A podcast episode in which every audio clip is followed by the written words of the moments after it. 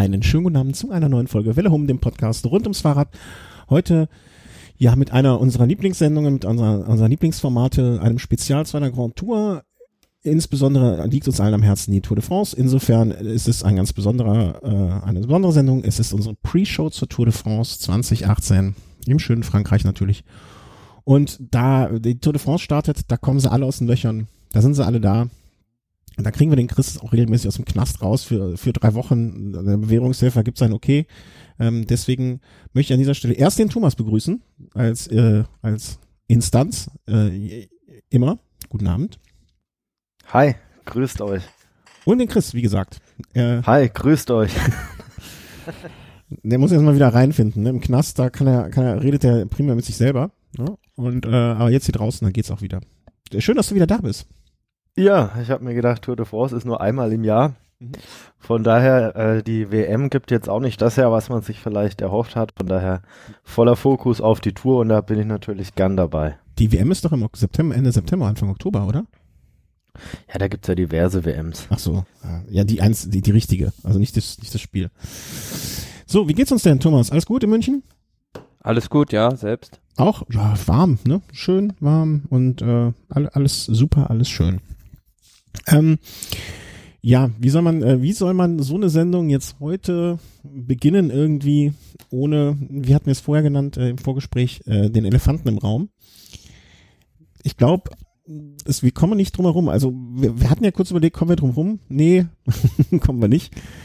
Das erste und äh, vor der Tour wohl am meisten besprochenste Thema wird ist, wird und wird weiterhin auch sein, die Causa Fromm. Horst Seehofer. Horst Seehofer, genau.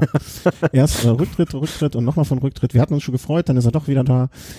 Ähm, ja, die Causa Fromm. Also, mh, mm, sollen wir es mal zusammenfassen oder gehen wir davon aus, dass jeder jetzt alles schon mitbekommen hat, was sich Vielleicht fassen wir es kurz erstmal zusammen. Okay, ja. Also es um, begann, um dann uns zu streiten. Die Entwicklung der Sachen war ja so, dass es ähm, am Wochenende jetzt begann, dass die Meldung aufkam, der Tourveranstalter, die ASO, möchte Chris Froome über den Paragraphen, dass er der, ja, dem Rennen schaden könnte, den Chris Froome vom Rennen ausschließen.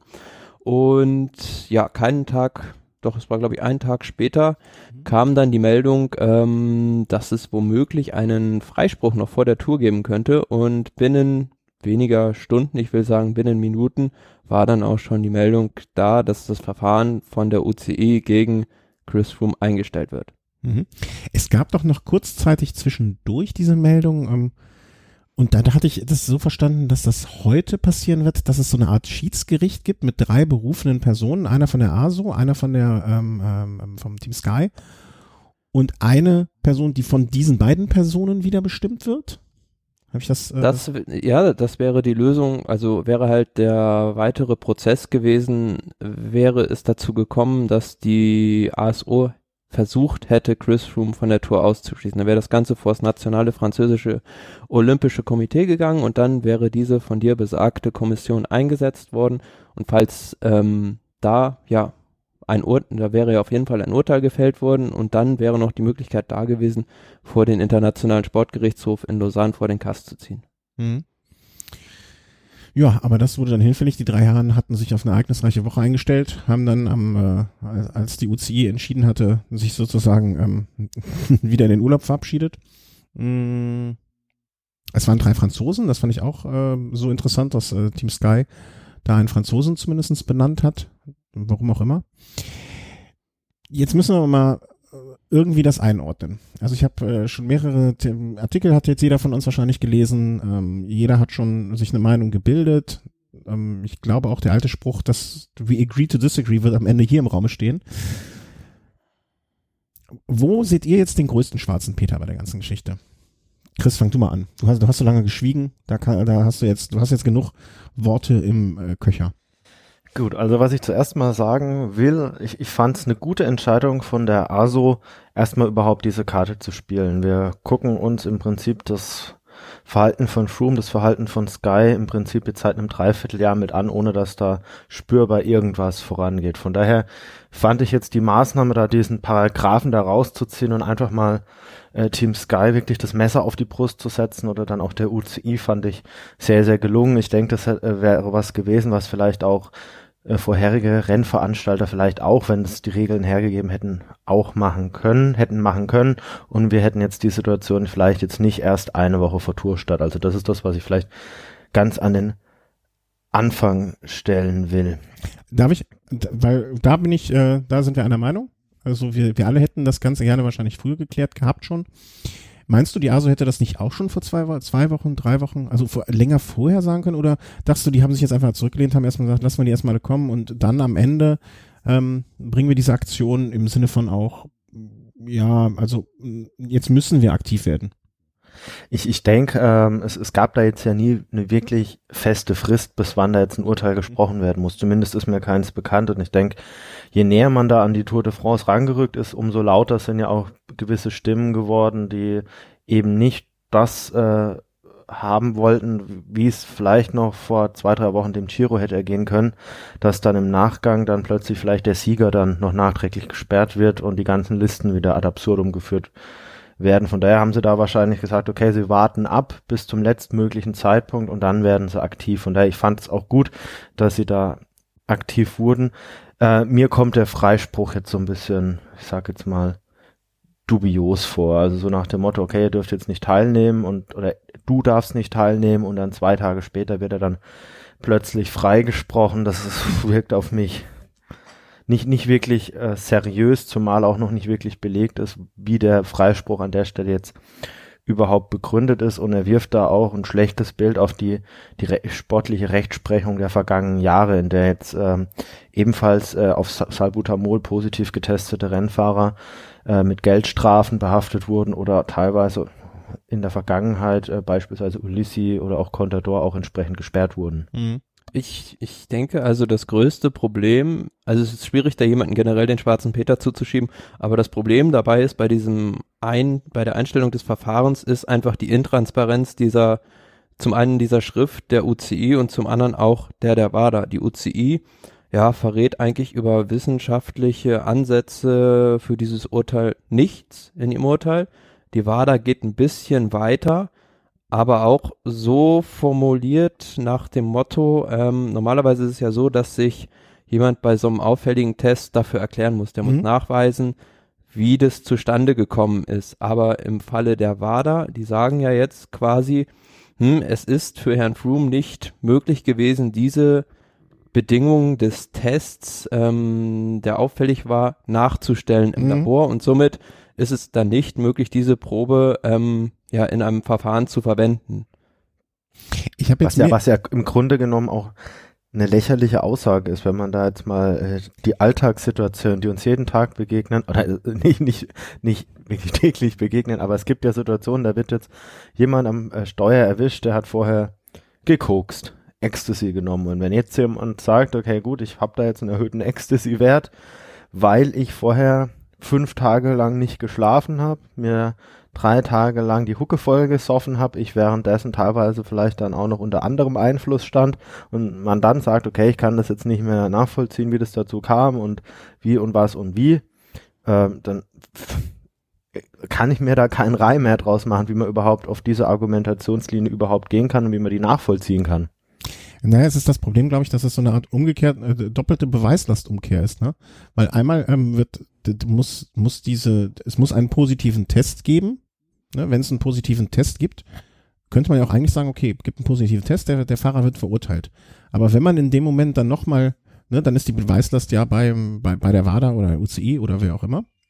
Aber wenn man dann nochmal dem Fahrer die Möglichkeit gibt, das zu erklären, also nicht zu sagen, ich habe hier einen positiven Test, du wirst verurteilt, sondern ihm dann die Möglichkeit gibt, die Zweifel auszuräumen. Das finde ich ja schon einen ganz komischen Schritt. Also das, dieser erste. Ja, aber das, das, das, das, das Problem ist ja, dass ähm, aus diesem Dossier nicht hervorgeht, dass es Froome mit seinen Anwälten geschafft hat, diese Zweifel in irgendeiner Hinsicht auszuräumen, sondern nur, dass man sagt, dass es für ihn nicht möglich gewesen ist, ja, quasi diese Zweifel auszuräumen, indem man sagt, es ist nicht möglich gewesen, diese Testbedingungen herzustellen. Mhm. Ja, ja, klar.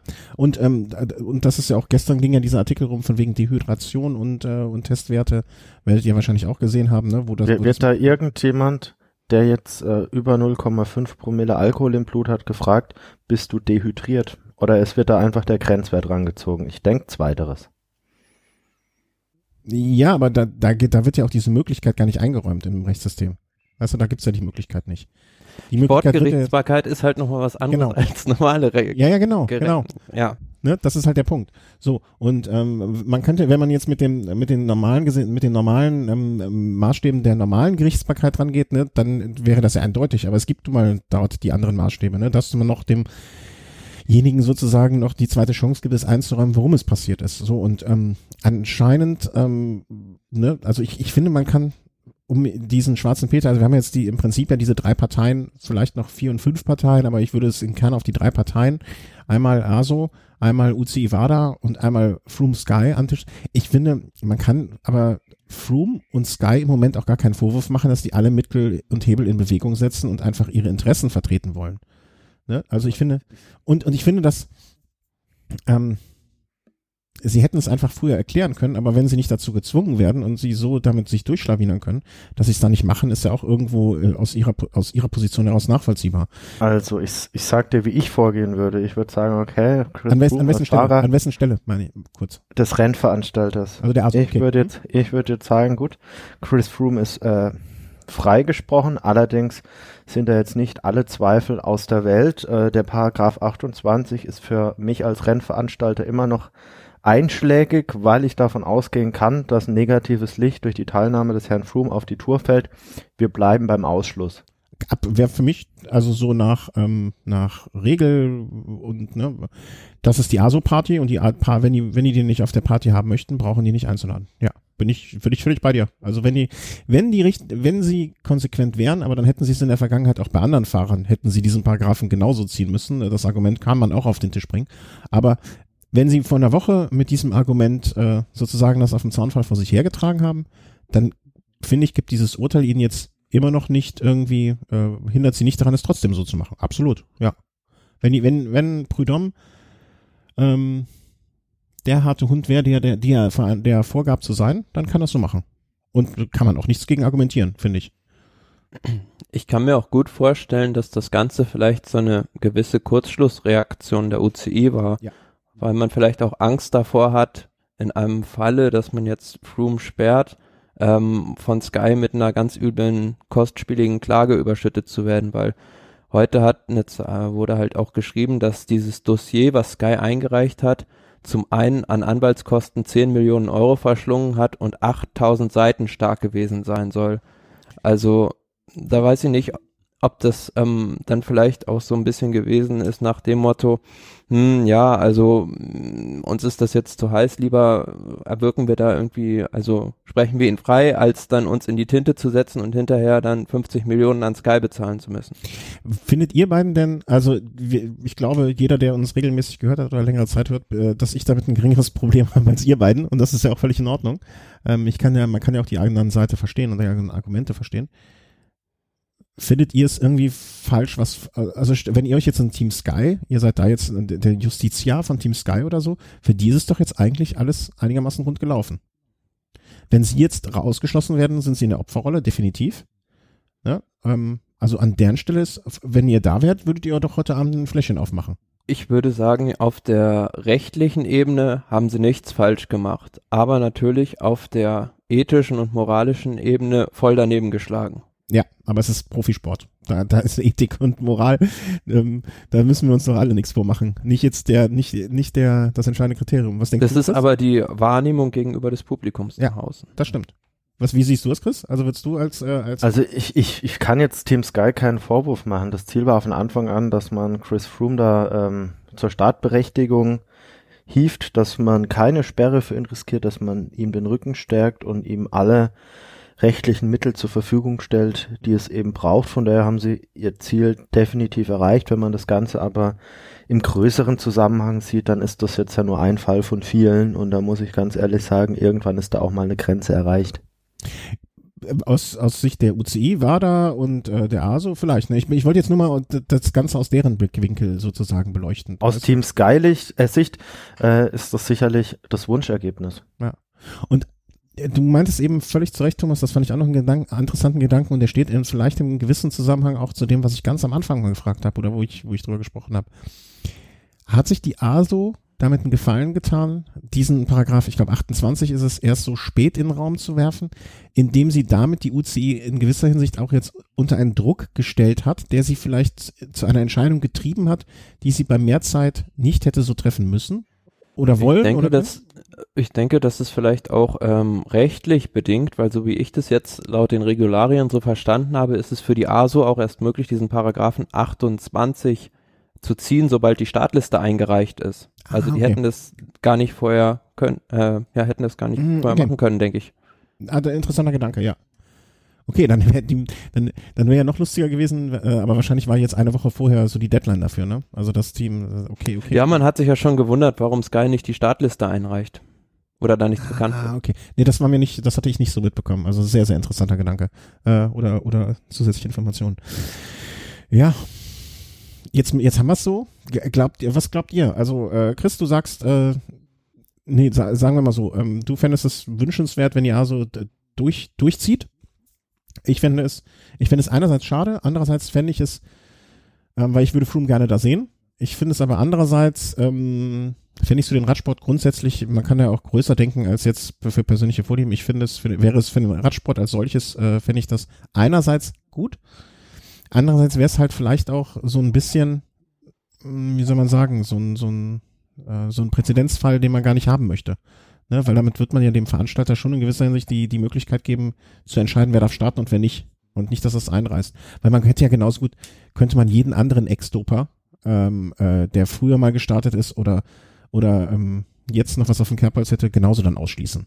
Mit diesem Paragraphen. Dafür ist er ja so aber, aber dafür ist man der Veranstalter, dass man bestimmt äh, wer am Start ist. Und letzten Endes ist das bei jeder privaten Veranstaltung auch so, dass derjenige, der eine Festivität ausrichtet, das Hausrecht hat und wenn man, wen man nicht auf der Veranstaltung haben will, dem kann man Hausverbot aussprechen. Hm. Ja, klar.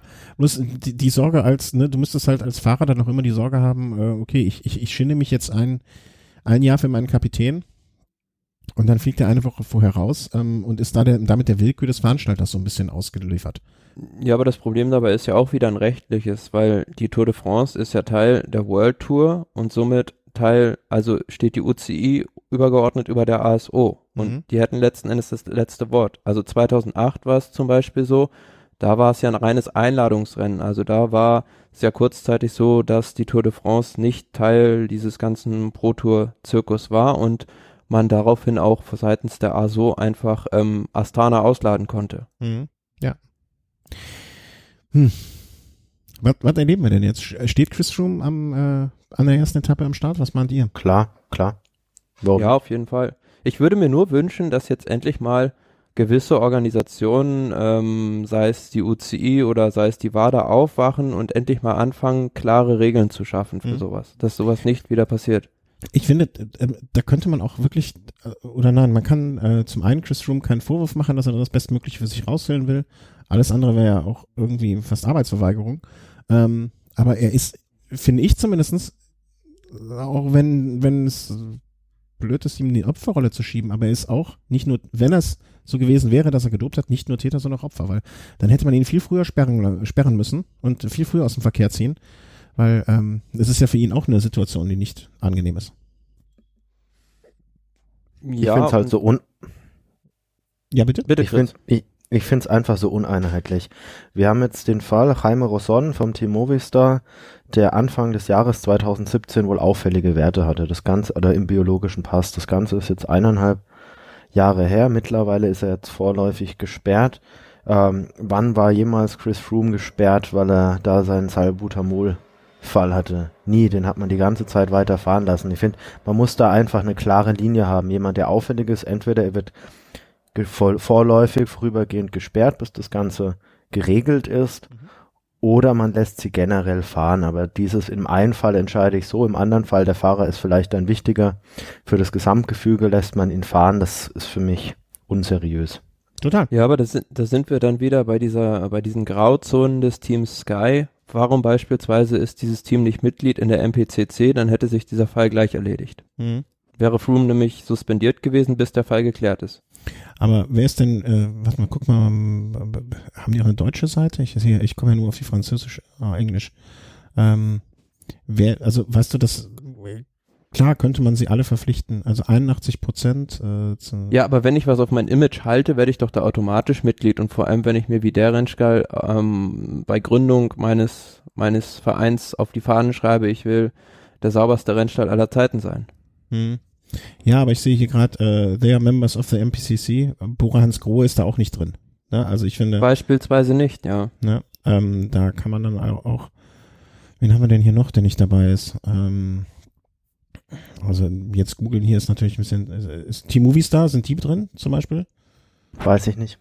Äh, Aber ähm, Team Movistar- war so lange drin, ist danach rausgeflogen, nachdem äh, Ulissi suspendiert wurde. Team Movistar könnte man jetzt mit dem gleichen Argument auch sagen, nee, äh, ist auch nicht drin.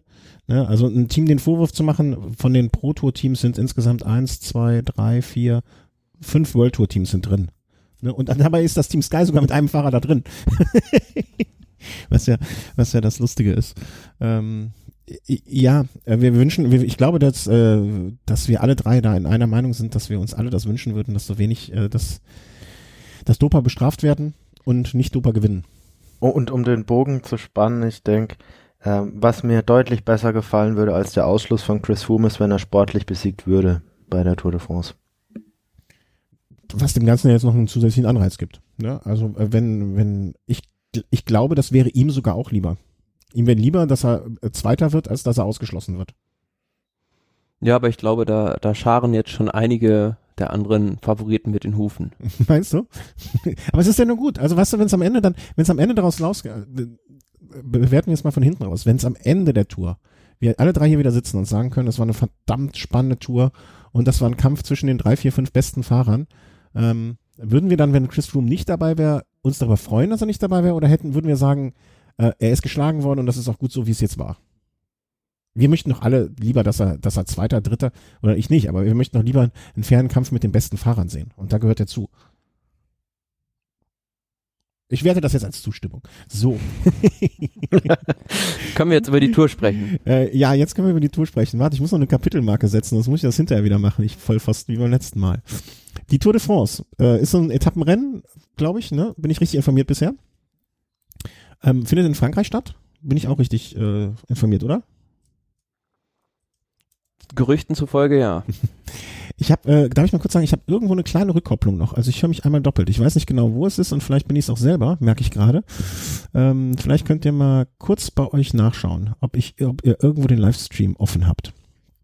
Das wäre ganz fantastisch. Ähm, das hätte sich sonst erledigt. Ja. Also, Tour de France 2018. Äh, wir freuen uns. Definitiv, ja. Also am ähm, Sonnabend geht's dann los. Ähm, am 7.7. der Start in der Vendée. Es geht in diesem Jahr nicht los, ähm, wie so oft, mit einem Prolog, sondern gleich, ja, mit einer ordentlichen Etappe entlang der Küste, ähm, ja, die schätzungsweise in einem Massensprint enden wird.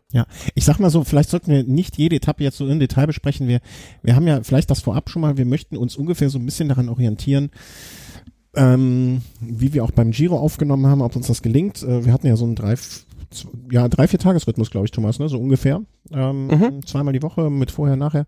Ob uns das gelingt, wissen wir noch nicht. Deswegen vielleicht sollten wir so die ersten zwei, drei äh, Etappen mal ganz detailliert und danach so ein bisschen übergehen in, in, in größere Sprünge.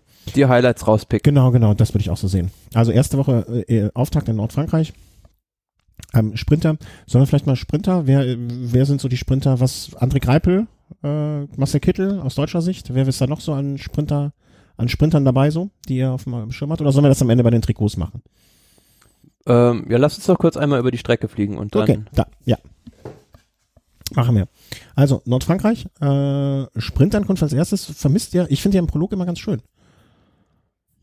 es nimmt dem Ganzen auf jeden Fall schon mal etwas ähm, von der Hektik, wenn man zumindest ja so ein Prolog oder ein Zeitfahren über so 15, 20 Kilometer vielleicht hat am Anfang, weil dann sind schon die, Ka die Grenzen etwas abgesteckt im Gesamtklassement, aber so ist es natürlich am ersten Tag so, jeder will vorne fahren, jeder will dieses gelbe Trikot unbedingt haben, dadurch bedingt auch mehr Hektik und wahrscheinlich auch wieder, leider muss man sagen, mehr Stürze. Ähm, wann gab es das zuletzt? Weiß das einer von euch beiden?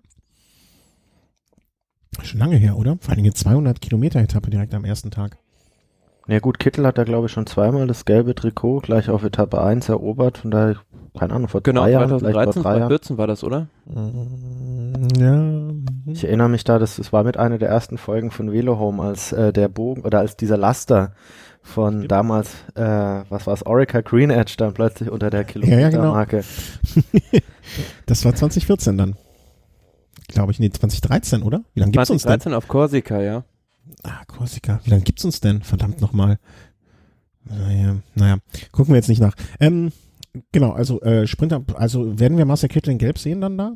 Na, Nein. Also, also die jüngsten Ergebnisse sprechen da eine ganz andere Sprache. Also ich glaube, es ist tatsächlich sehr ausgeglichen. Für mich ist da jetzt kein Sprinter, der sich da jetzt wirklich als Top-Favorit jetzt hier rausstellt. Also man, man hat da wirklich Arnaud Demar hat man da beispielsweise noch dabei. Man hat da auch noch einen Gaviria, der sich ja mitmischt, einen Sagan, der da immer mitmischen wird. Aber jetzt so einen eindeutigen Favoriten, Dylan Grönewegen könnte man vielleicht noch nennen, aber einen eindeutigen Favoriten sehe ich da jetzt tatsächlich nicht. Mhm. Aber ist ja auch schön entspannt. Also da können wir uns dann, ne, ist ja dann, also soll, soll ja uns ganz recht sein. Ähm, dass man, ich finde das, ich, ich finde immer den Prolog und, und die Vorstellung der Teams und so, ich finde, das hat immer so was, mh, dieses Grand Depart, wie nennt man das? Grand, ich wirklich keine. Grand Depart. Grand Depart. Das ist auch alles an einem Ort ist. Letztes Jahr in Düsseldorf war das halt auch so alles so, so gebündelt und eine Stadt hat dann da irgendwie mehr von. Das finde ich ein bisschen schade. Ähm, aber im nächsten Jahr soll es, glaube ich, wieder anders sein, ne? Habe ich das äh, nicht irgendwo gelesen? Ähm, in Brüssel startet. Mhm, genau, das, das würde sich ja dann auch da anbieten, da weiterzuschauen. Zweite Etappe, sollen wir direkt weiter fliegen? Genau. Äh, Zweite Etappe, ähnliches Profil.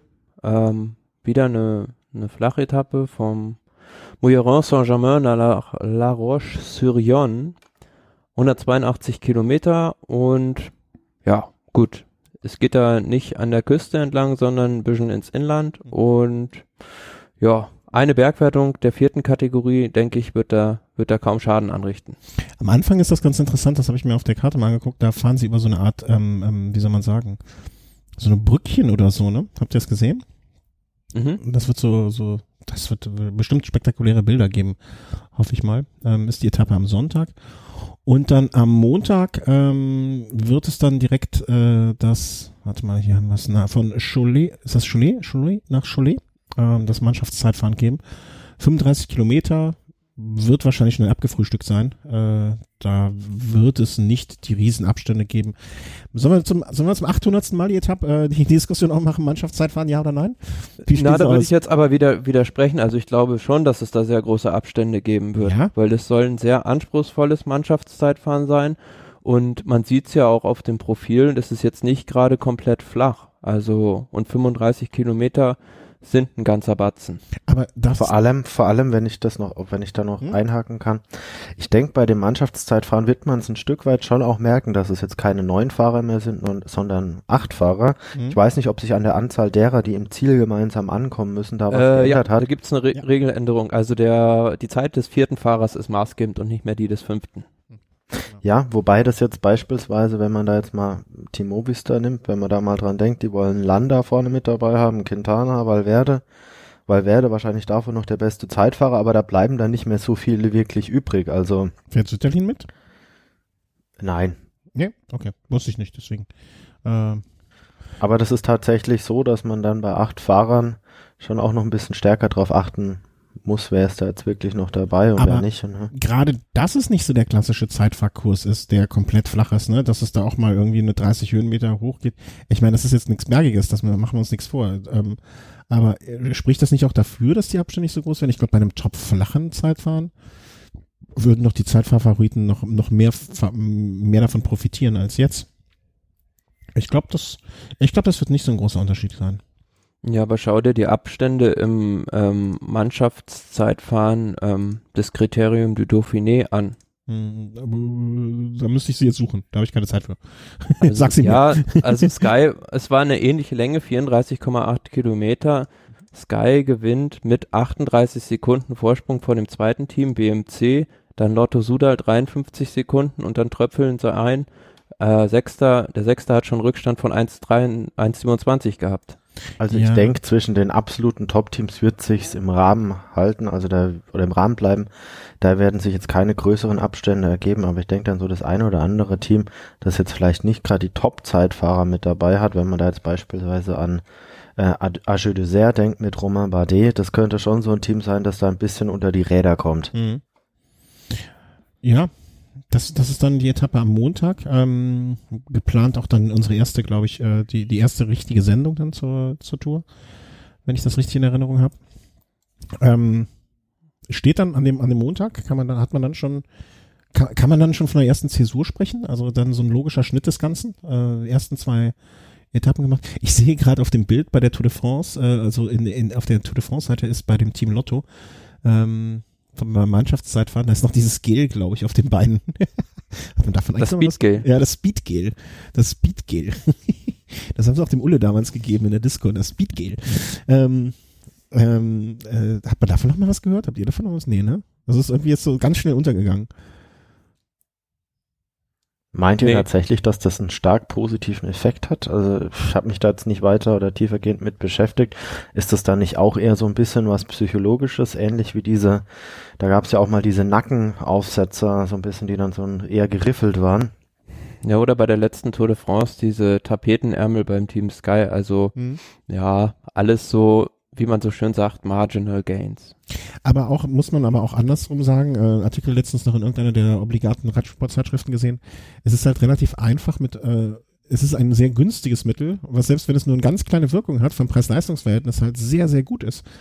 Ne? Das Ding kostet nichts und wenn du dich einsprühst und sparst nur zwei, kriegst nur zwei Watt damit gesp gespart, ähm, oder einen ganz minimalen Vorteil, wenn es nichts kostet, warum sollst du es nicht machen? Ich war, also wenn ich dieses Bild, ich habe jetzt auch extra mal noch die Tour de France Seite aufgerufen, wenn ich mir das jetzt so anschaue, dann sieht das bei mir jetzt eher so danach aus, dass jetzt die die Beinhaare jetzt mittlerweile nicht mehr rasiert, sondern abgeschmirgelt werden. Also Ja. so sieht es so ein bisschen so vom Eindruck Ja, aber, ein bisschen ab. ähm, aber weißt du, ähm, deswegen gibt's ja auch die Regel zum Beispiel hier, ne, die Socken dürfen nicht mehr höher sein als die Mitte zwischen Knöchel und Knie und so Nummern. Ähm, es gibt nun mal einfach äh, bestimmte kleinere, ne, also das äh, Aerodynamikvorteil ähm, kann man sich halt mit solchen Mitteln, die nichts kosten, aber vielleicht ein, zwei Watt und in der Summe äh, kann das den Unterschied machen. Und wenn es nur zehn Sekunden sind bei so einem Zeitfahren vielleicht. Ob das jetzt auch, und wie viel davon Psychologie ist, das ist am Ende vom Ergebnis her beurteilt ja egal. Hauptsache, das sind die zehn Sekunden, die da rausgekommen sind.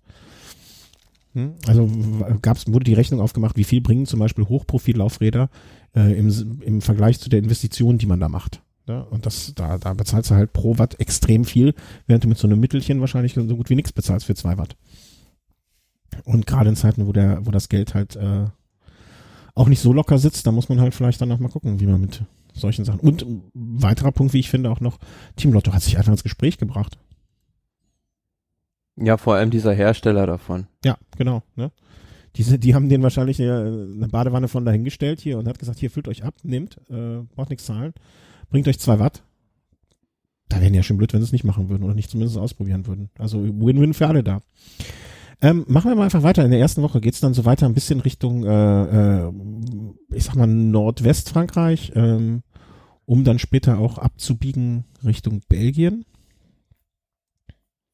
Ja, grob gesagt, also sind es dann noch ähm, eins, zwei, drei Flachetappen, dann eine Etappe Lorient-Quimper, die ein bisschen hügelig ist, dann Mur de Bretagne, ja, die Ankunft kennt man, das ist sowas für Pancheure und dann natürlich am Sonntag, direkt am 15. ist es, glaube ich, die Ankunft in Roubaix. Auf, auf diese Etappe freuen sich viele, aber ich denke, die meisten fürchten sich davor. Ist das zeitgemäß, die ewige Diskussion bei einer Grand Tour? So ein Stück? Gehört es dazu? Gehört es nicht dazu? Ist es für manche Fahrer eine Qual und für andere ein Segen? Das ist ja Also genau, genau dieselbe Diskussion wie mit dem Mannschaftszeitfahren. Finde ich auch. Ähm, als, ne, als anerkannter Fan des äh, spanischen Teams, die sich ja bei solchen Rennen nicht sehr oft vortun, ähm, findest du es gerecht, zeitgemäß? Ist es einfach eine Disziplin, die auftauchen muss? Oder wie ist das mit den Kopfsteinpflaster? Also ich denke nicht, dass es eine Disziplin ist, die auftauchen muss, aber auch keine, die jetzt nicht auf, auftauchen darf. Also ich denke, mhm. wenn jetzt jedes Jahr so eine Etappe wäre und es würde sich jetzt herausstellen, dass jedes Jahr auf so einer Etappe wirklich ein paar Leute schwer stürzen und dann rausfliegen und es war ja vor einigen Jahren mal der Fall, dass dass es auch mal Froome da auf so einer Etappe im Regen erwischt hat. Ja. Ähm, muss nicht jedes Jahr sein, aber ich denke, das, das gehört ein Stück weit dazu, dass äh, da jedes Jahr auch mal was Neues probiert wird, vielleicht auch mal wieder ein Streckenabschnitt mit reingenommen wird. Und jetzt muss man natürlich auch sagen, Paris-Roubaix, das ist einfach ein Rennen, das gehört zu Frankreich. Und bei der Tour de France, da soll ganz Frankreich auch ein Stück weit repräsentiert werden.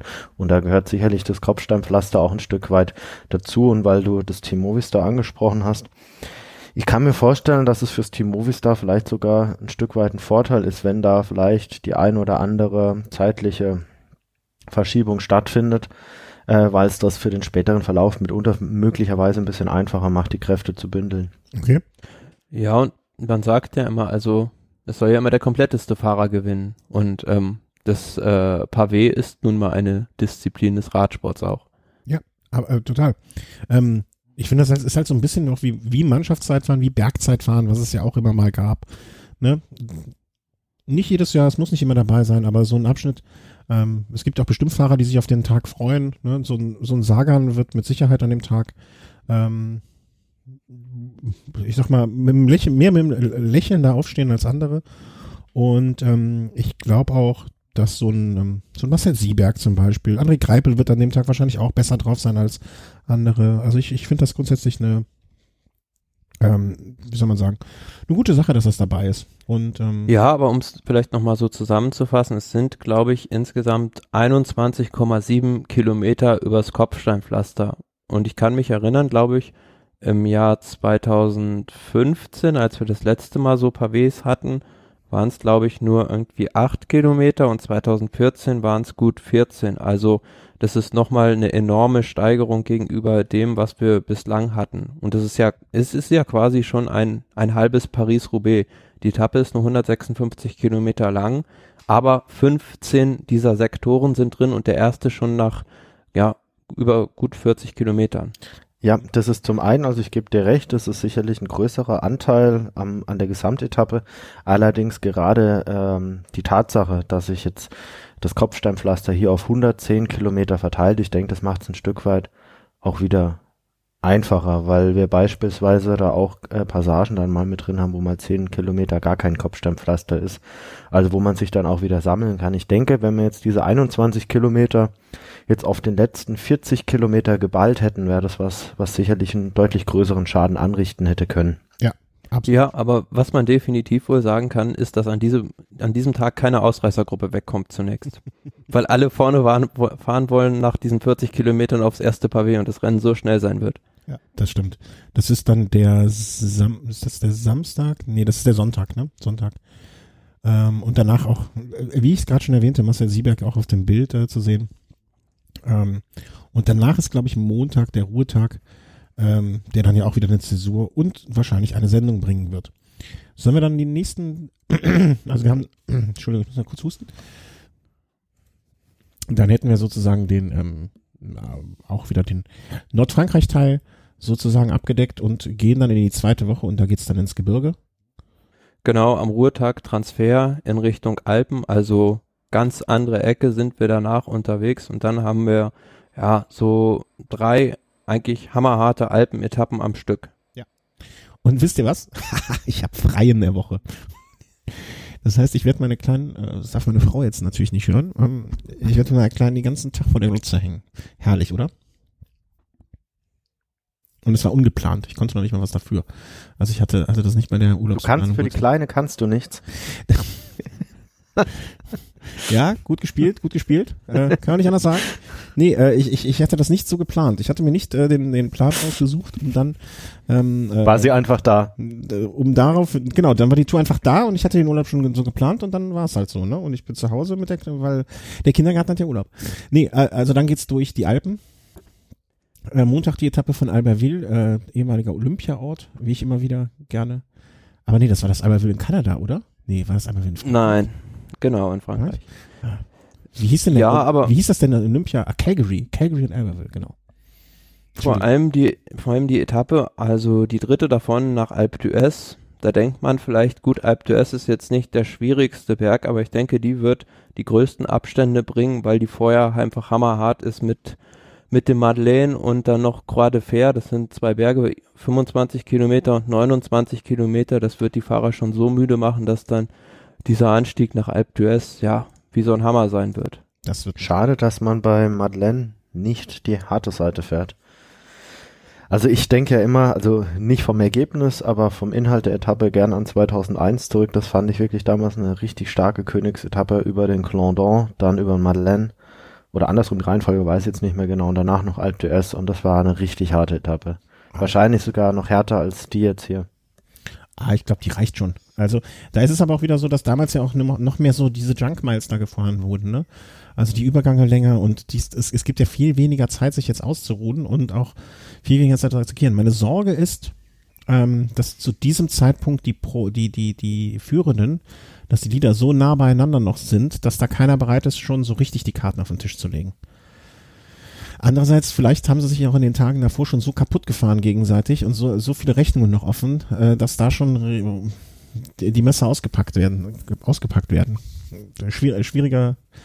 Ich, ich habe die Sorge, dass das so eine Etappe ist, auf die Leute wie ihr zwei und mich sich schon Tage vorher freuen und da nichts draus wird. Ja, das wird sich, wird sich mit dem Rennverlauf zeigen, aber ein Punkt, den wir vielleicht noch ansprechen müssen, wo wir vorhin schon über Chris Froome geredet haben, ist die Sicherheit in Alpe d'Huez. Ja. Weil da kann ich mir also wirklich vorstellen, dass da so einiges passieren könnte. Er wird vom Rad gestoßen, er äh, kriegt vollgepinkelte Eimer über. Was, was für Sachen denkst du? Oder beides. Oder zeitgleich. Ja. Also, weiß ich nicht, da gab es schon die wildesten Szenen. Ein Fan, der mal bei Contador den Blutdruck messen wollte in Alpe d'Huez. Ja, und in dieser Bocht Nummer 4 bei den Holländern, wo Vöckler mit irgendwelchen Gegenständen beworfen wurde. Also, das mag ich mir gar nicht ausmalen. Und da muss die Tour de France Organisation wirklich dafür sorgen, dass da die Sicherheit gewährleistet ist. Aber wie willst du es machen? Wie willst du, also, das wird nicht funktionieren. Das ist ja das Schlimme. Es, ich, ich glaube, das ist, das ist, gehört zu, zu einem unlösbaren Problem. Weil du kannst nicht die Zuschauer komplett da verbannen. Das wird nicht gelingen. Ähm, und wenn diese Menschenmassen nach da oben strömen, also das ist, mir geben solche großen Menschenmassen, machen mir auch immer Sorge. Aber ich sehe da keine Möglichkeit, ähm, wie das, wie das gehen soll. Ja, es ist halt nochmal durch diese Konstellation, die wir jetzt gerade angesprochen haben, nochmal besonders extrem in diesem Jahr. Also vor allem, dass der dann nicht bei den Franzosen auch nicht so der beliebteste Fahrer dann ist. Das ähm, macht das Ganze noch brisanter, aber ich wüsste jetzt auch kein Patentrezept, wie man das Problem lösen kann. Nee, ne? Also das äh Hast du eine Idee, Chris? Du bist, du bist, du bist doch äh, Landschaftsgärtner sozusagen. Nein, weiß Gott nicht. Aber es ist tatsächlich so, das ist natürlich dann auch eine gewisse Distanz. Also man, man, man fährt ja 13, 14 Kilometer da hoch. Das kann man nicht permanent absperren. Das wird man auch nicht äh, durch Polizisten oder Ordnungskräfte so im Griff behalten können. Man wird da jetzt auch nicht am Fuß des Berges jetzt irgendwelche Kontrollen einführen können und da mit Sicherheit sagen können, dass jetzt niemand irgendwas Verbotenes damit hochschleppt. Also ich glaube, das ist einfach ein gewisses Risiko, mit dem die Fahrer tatsächlich auch leben müssen und ich gehe jetzt da mal von aus, dass das Team Sky und auch Chris Froome sich da ein Stück weit schon auch im Vorfeld soweit man sich da äh, vorbereiten kann, zumindest darauf einstellt, dass da das eine oder andere kommt. Äh, war da nicht sogar schon davon die Rede, dass sie äh, gewisse Bodyguards anstellen oder, oder, oder sich da beraten lassen? Habe ich das richtig im Kopf? Ja, gehört habe ich sowas gehört? auch, ja. Also die, die werden sich, glaube ich, also wenn sich ein Team da Gedanken drüber macht, dann die. Aber ähm, ja. Ich sag mal so, das, das, das, das Schlimmste, was passieren könnte jetzt in dem Fall, wäre jetzt wirklich, dass man Chris Froome da jetzt vom Rad reißt, weil das höchstwahrscheinlich dann dazu führt, dass man das Rennen neutralisiert und das sofort und dann hat sich das Ganze erledigt. Ja, ja und, aber und er kann ja auch nichts, also ich finde, dass, äh, dass er jetzt irgendwie so eine Rolle des Bösen ist, er kann nichts dafür, dass er schlichtweg und ergreifend ähm, ähm, wie soll man sagen, dass, dass, er seine Möglichkeiten nutzt. Ne? Ich, ich finde das einfach, er ist nicht der Böse in dem Moment. Nee, auf keinen Fall, aber die Tourgeschichte, in der Tourgeschichte gab es das ja schon mal, ich glaube 1973, als Eddie Merckx am Puy de Dôme diesen Schlag auf die Leber bekommen hat und mhm. danach so handicapiert war, dass er die Tour nicht mehr gewinnen konnte. Ja. Hoffen wir mal, dass es dazu nichts kommt und hoffen wir auch mal, dass sich äh, die, diese Sorge nicht bewahrheitet und auch die andere Sorge, dass es ähm, in irgendeiner Form, ja, dass, dass sie sich doch zurückhalten da ne? ne? und es nicht zu dem äh, ja, zu dem, zu, zu dem Befürchteten ähm, sich abtasten oder wie man es auch immer nennen mag, ähm, kommen wird. Und danach dann? Ja, und dann, dann sind wir eigentlich schon aus den Alpen mehr oder weniger wieder raus, aber danach, ja, gibt's vielleicht noch, sage ich mal, drei Flachetappen vielleicht. Mhm. Und ansonsten geht's entweder hügelig oder hochgebirgig weiter. Also es ist dann an dem Sonntag, 22.07. ist eine hügelige Etappe nach Mende.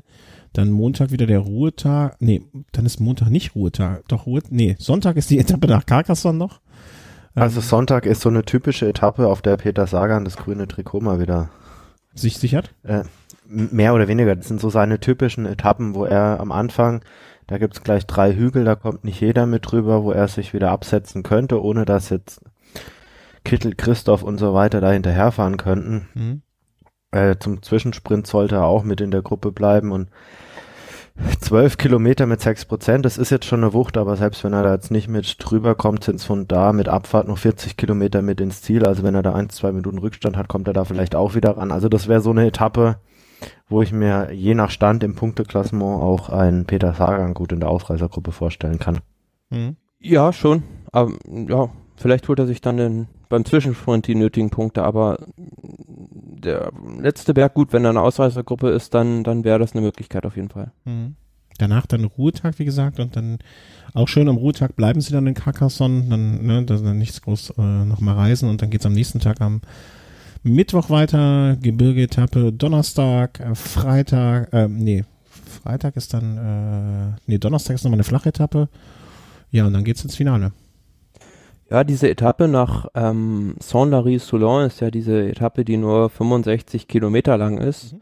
was wir beim letzten Mal schon in den Regelnänderungen auch angesprochen hatten, ähm, mit so einer Art Formel-1-Start. Und diese Ankunft ist aber ganz interessant, weil die neu bei der Tour de France ist. Also man kennt diese klassische Ankunft am ähm, Plat d'Ade Saint-Lary-Soulon von den Jahren 2001 beispielsweise. Aber diesmal fährt man da noch ja, jetzt glaube ich sogar eine frisch asphaltierte Straße hoch auf ähm, ja, über 2200 Meter. Also 16 Kilometer mit 8,7 Prozent im Schnitt und das nochmal am Ende.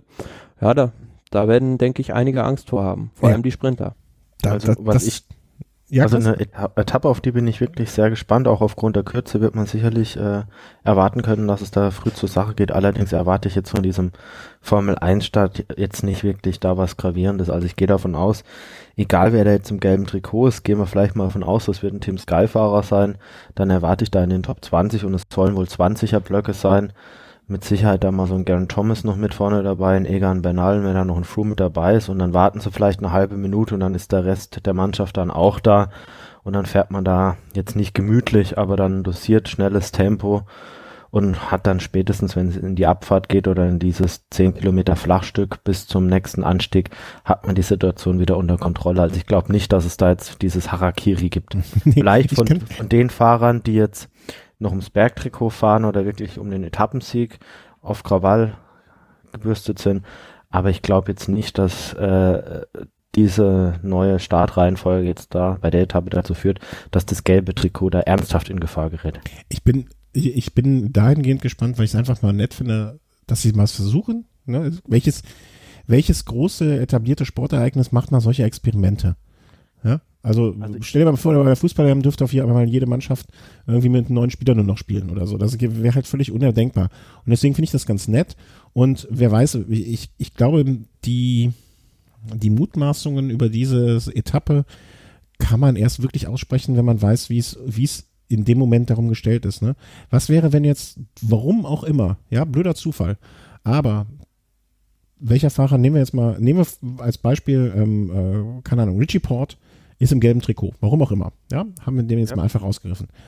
Aber seine Mannschaft hat sich an den letzten zwei Tagen vorher so dezimiert, dass sie nur noch zu, und da trifft auch wieder, äh, kommt wieder zum Tragen, dass es nur acht Leute sind, die haben sich drei Fahrer rausgeschossen, ja, und er ist nur noch, die sind nur noch zu fünft, und von diesen fünfen ist er alleine in der ersten Gruppe. Rein hypothetisch, ja. Aber in dieser ersten Gruppe sind auch drei Fahrer von den Movies, äh, sind die drei Top-Favoriten von den Movies, die alle noch sehr, sehr nah beieinander und sehr weit vorne sind. Und Ja, das ist ja eigentlich schon die Garantie, dass da nichts passiert. wer weiß. Das äh, äh, fast das gleiche Szenario hatten wir im letzten Jahr bei der Dauphiné auf einer ähnlich kurzen Etappe, die fast genauso konstruiert war, Mhm. als äh, ja auch Richie Port im gelben Trikot war und er von den anderen ins Hintertreffen gelockt wurde. Mhm. Also, wer weiß, ne? Also ich, ich, ich, ich, ich schaue mir das Ganze jetzt mal mit äh, Wohlgemut und frohen Mutes an, guck mir die Konstellation an und ich freue mich einfach, dass sie das ausprobieren. Ne? Ja. Was ich jetzt deutlich revolutionärer fände und was ich mir eigentlich seit Jahren wünsche und ich weiß, das, äh, es wäre eine unfaire Situation, Eine aber, aber was ich mir jetzt wirklich wünschen würde, vielleicht so letzte Etappe, Ziel in Paris, ähm, vielleicht auch nur 60 Kilometer lang, das gelbe Trikot startet und die nachfolgenden Fahrer werden mit den realen Zeitabständen einzeln oder in Gruppen, je nachdem welcher Rückstand da ist, losgelassen. Wer zuerst in Paris durchs Ziel fährt, hat die Tour de France gewonnen. Das fände ich mal richtig spannend. Also könnte mitunter dazu führen, dass dann ja vielleicht hinten dann Grüppchen bilden, weiter vorne eher einzelne Fahrer unterwegs sind. Also das wäre was, das fände ich richtig revolutionär. Das würde Meinst mir du ein gefallen. Verfolgungsrennen? Ähnlich wie man das beim Biathlon oder auch im nordischen Skisport kennt. Das ja, aber da wären wir ja wieder bei, bei der Diskussion, der letzte Tag ist eher für die Leute reserviert zum Sekt trinken. Das könnte auch am vorletzten Tag sein. Da, darum geht's mir jetzt gar nicht. Klar, es ist Champagner, unfair, weil wenn, wenn du da jetzt vorne deinen kleinen Kletterer hast, wobei die Etappe natürlich auch eine Bergetappe sein könnte, darüber kann man ja auch diskutieren. Das wäre was, das hätte für mich richtig viel Charme. Mhm. Das fände ich jetzt eine Nummer zu viel. Also das wäre nicht mehr, das wäre nicht mehr die Rundfahrt, das wäre nicht mehr der Sport, den ich so da, da, da sehe. Ich, ich finde die Idee grundsätzlich charmant. Ähm, würde das dann auch gerne mal nicht unbedingt jetzt im ersten, das könnte man mal so einer Dauphiné mal ausprobieren. Ne? Also mir wäre der Rahmen, mir wäre es zu revolutionär, um es direkt bei einer Grand Tour im Finale zu sehen. Man Ja, habe ich ja auch gesagt. Also, dass es so ein Stück weit natürlich auch unfair ist, weil man da je nachdem, lass da ein Fahrer mal äh, über drei Wochen der dominante Mann gewesen sein und er hat dann zwei Minuten Vorsprung und dahinter liegen vielleicht, weil das Team so stark ist, innerhalb von einer halben Minute drei Fahrer aus einem Team und der vorne wird dann verraucht. Das klar, das hat negative Teilaspekte, aber den Gedanken, egal ob es jetzt bei der Tour ist oder mal auch bei dem kleineren Rennen, fände ich mal charmant, würde ich mir mal gerne anschauen. Ja, aber ähm, er könnte auch einen Platten Format haben. Wie wäre es, wenn er einen Platten hat? Ja, aber dieses Format gibt's doch schon in dieser Art und Weise quasi bei dieser Hammer Series, Ja, da wollte ich jetzt wo halt die. Teams ähm, einzeln nach den Abständen des äh, Klassements losgelassen werden zum Schluss Ja, und wer wobei als das nochmal was anderes ist, weil die dann ja nicht klassisch zusammenspannen. Also die fahren dann in ihren Zügen, möglicherweise dann auch mal parallel oder nebeneinander, aber dieses Zusammenspannen, weil vielleicht der eine Fahrer auf den anderen auffährt und man packt zusammen, um dann vielleicht den Vorherfahrenden auch noch zu kriegen. Gerade den Effekt, der für mich da diesen Reiz und vielleicht auch dieses taktische Kalkül dann noch ein Stück weit mit ausmachen würde, der wäre dann weg. Mhm. Ja, also wie gesagt, ich, ich, ich würde es gerne mal sehen. Bei der Hammer-Serie scheint es ja nur so mittelgut zu funktionieren. Ob das jetzt direkt bei Natur sein muss, da wäre ich vorsichtig. Ähm, aber warum nicht mal ausprobieren? Aber ich finde auf jeden Fall, dass dieser Tag mit dieser kurzen Etappe, ich kann mir auch vorstellen, ich bin auch gespannt auf diesen letzten Anstieg, weil ähm, je nachdem, wer wie was da schon angeschlagen reingeht, äh, natürlich 16 Kilometer, 8 Prozent ist nicht viel, aber das ist so schön gleichmäßig.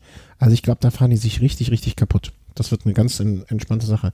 Ich äh, schau mir, was ist das für ein Wochentag? Mittwoch? Naja gut, in der Woche ist jetzt nicht der beste Tag zum Fernsehen gucken, aber ich kann mir vorstellen, dass das äh, schön wird.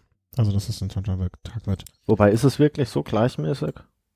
Hm, Also ich sehe, auf dem Profil sieht das für mich zumindestens jetzt nicht sonderlich, ähm, also relativ gleichmäßig zwischen 10 und ja 8 Prozent, sagen wir mal so. ja, also da, da sind jetzt keine großen Rausreißer dabei. Da gibt's Berge, die sind wirklich und definitiv ungleichmäßiger als das.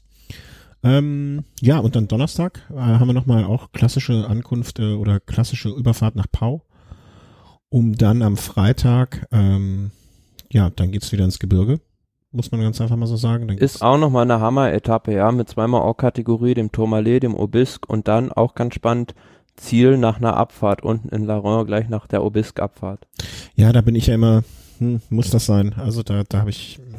Also das wäre jetzt so eine klassische Etappe, äh, wo man über diese Satellitenstation spricht. Also weil es da wirklich nach dem Tourmalet wirklich auch einen längeren Teilabschnitt gibt, 50 Kilometer, wo es bergab geht oder leicht bergab, leicht bergauf, wo man, wenn man beispielsweise am Aspin angreift oder vielleicht auch am Tourmalet, wenn man da vorne noch jemanden hat, einiges anrichten kann. Ja.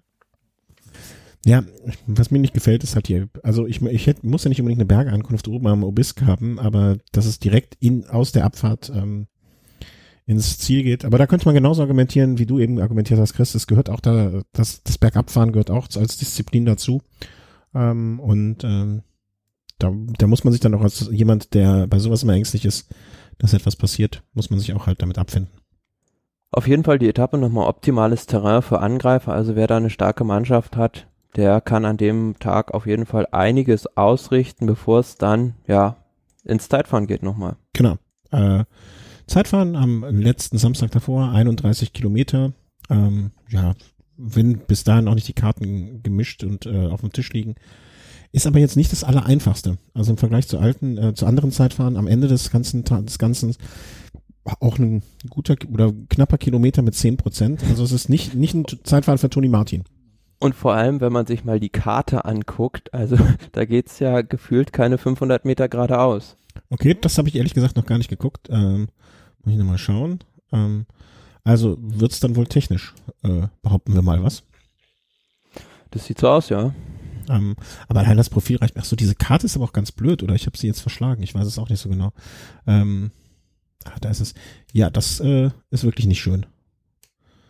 Ja, also viel Spaß, viel Spaß an dem Tag, sag ich mal vorsichtig.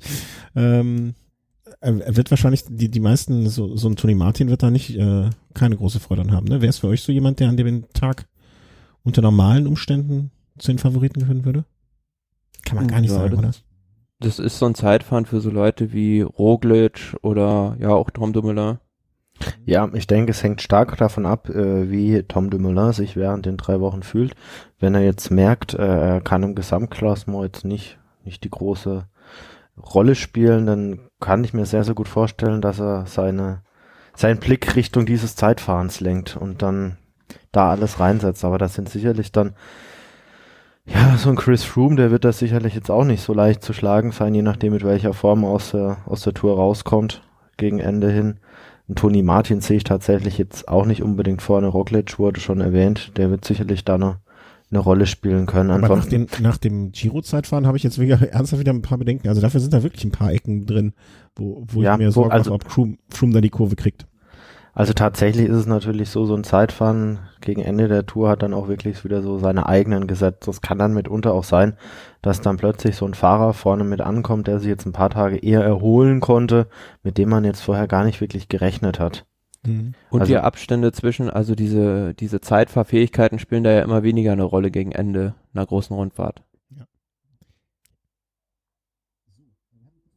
Genau, also ähm, Namen, die man Namen, die man vielleicht noch erwähnen könnte.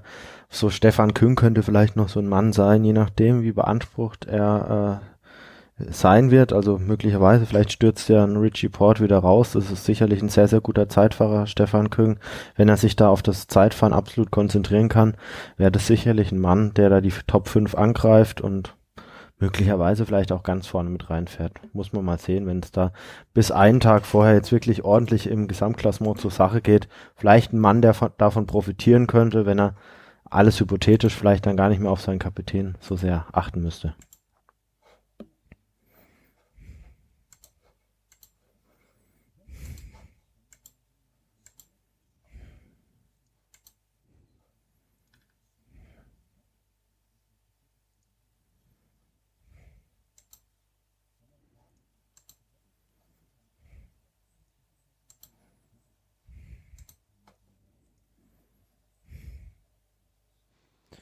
Ja, also gut, es gibt auf den, ähm, die wichtigste Regeländerung eigentlich auf den Etappen 1 bis 9 gibt es einen sogenannten Bonussprint, den es in den letzten Jahren nicht gab, der ist immer auf den letzten ja, 20, 15 Kilometern der Etappe und spielt im Kampf ums grüne Trikot keine Rolle, sondern es gibt Zeitbonifikationen von drei bis eine Sekunde.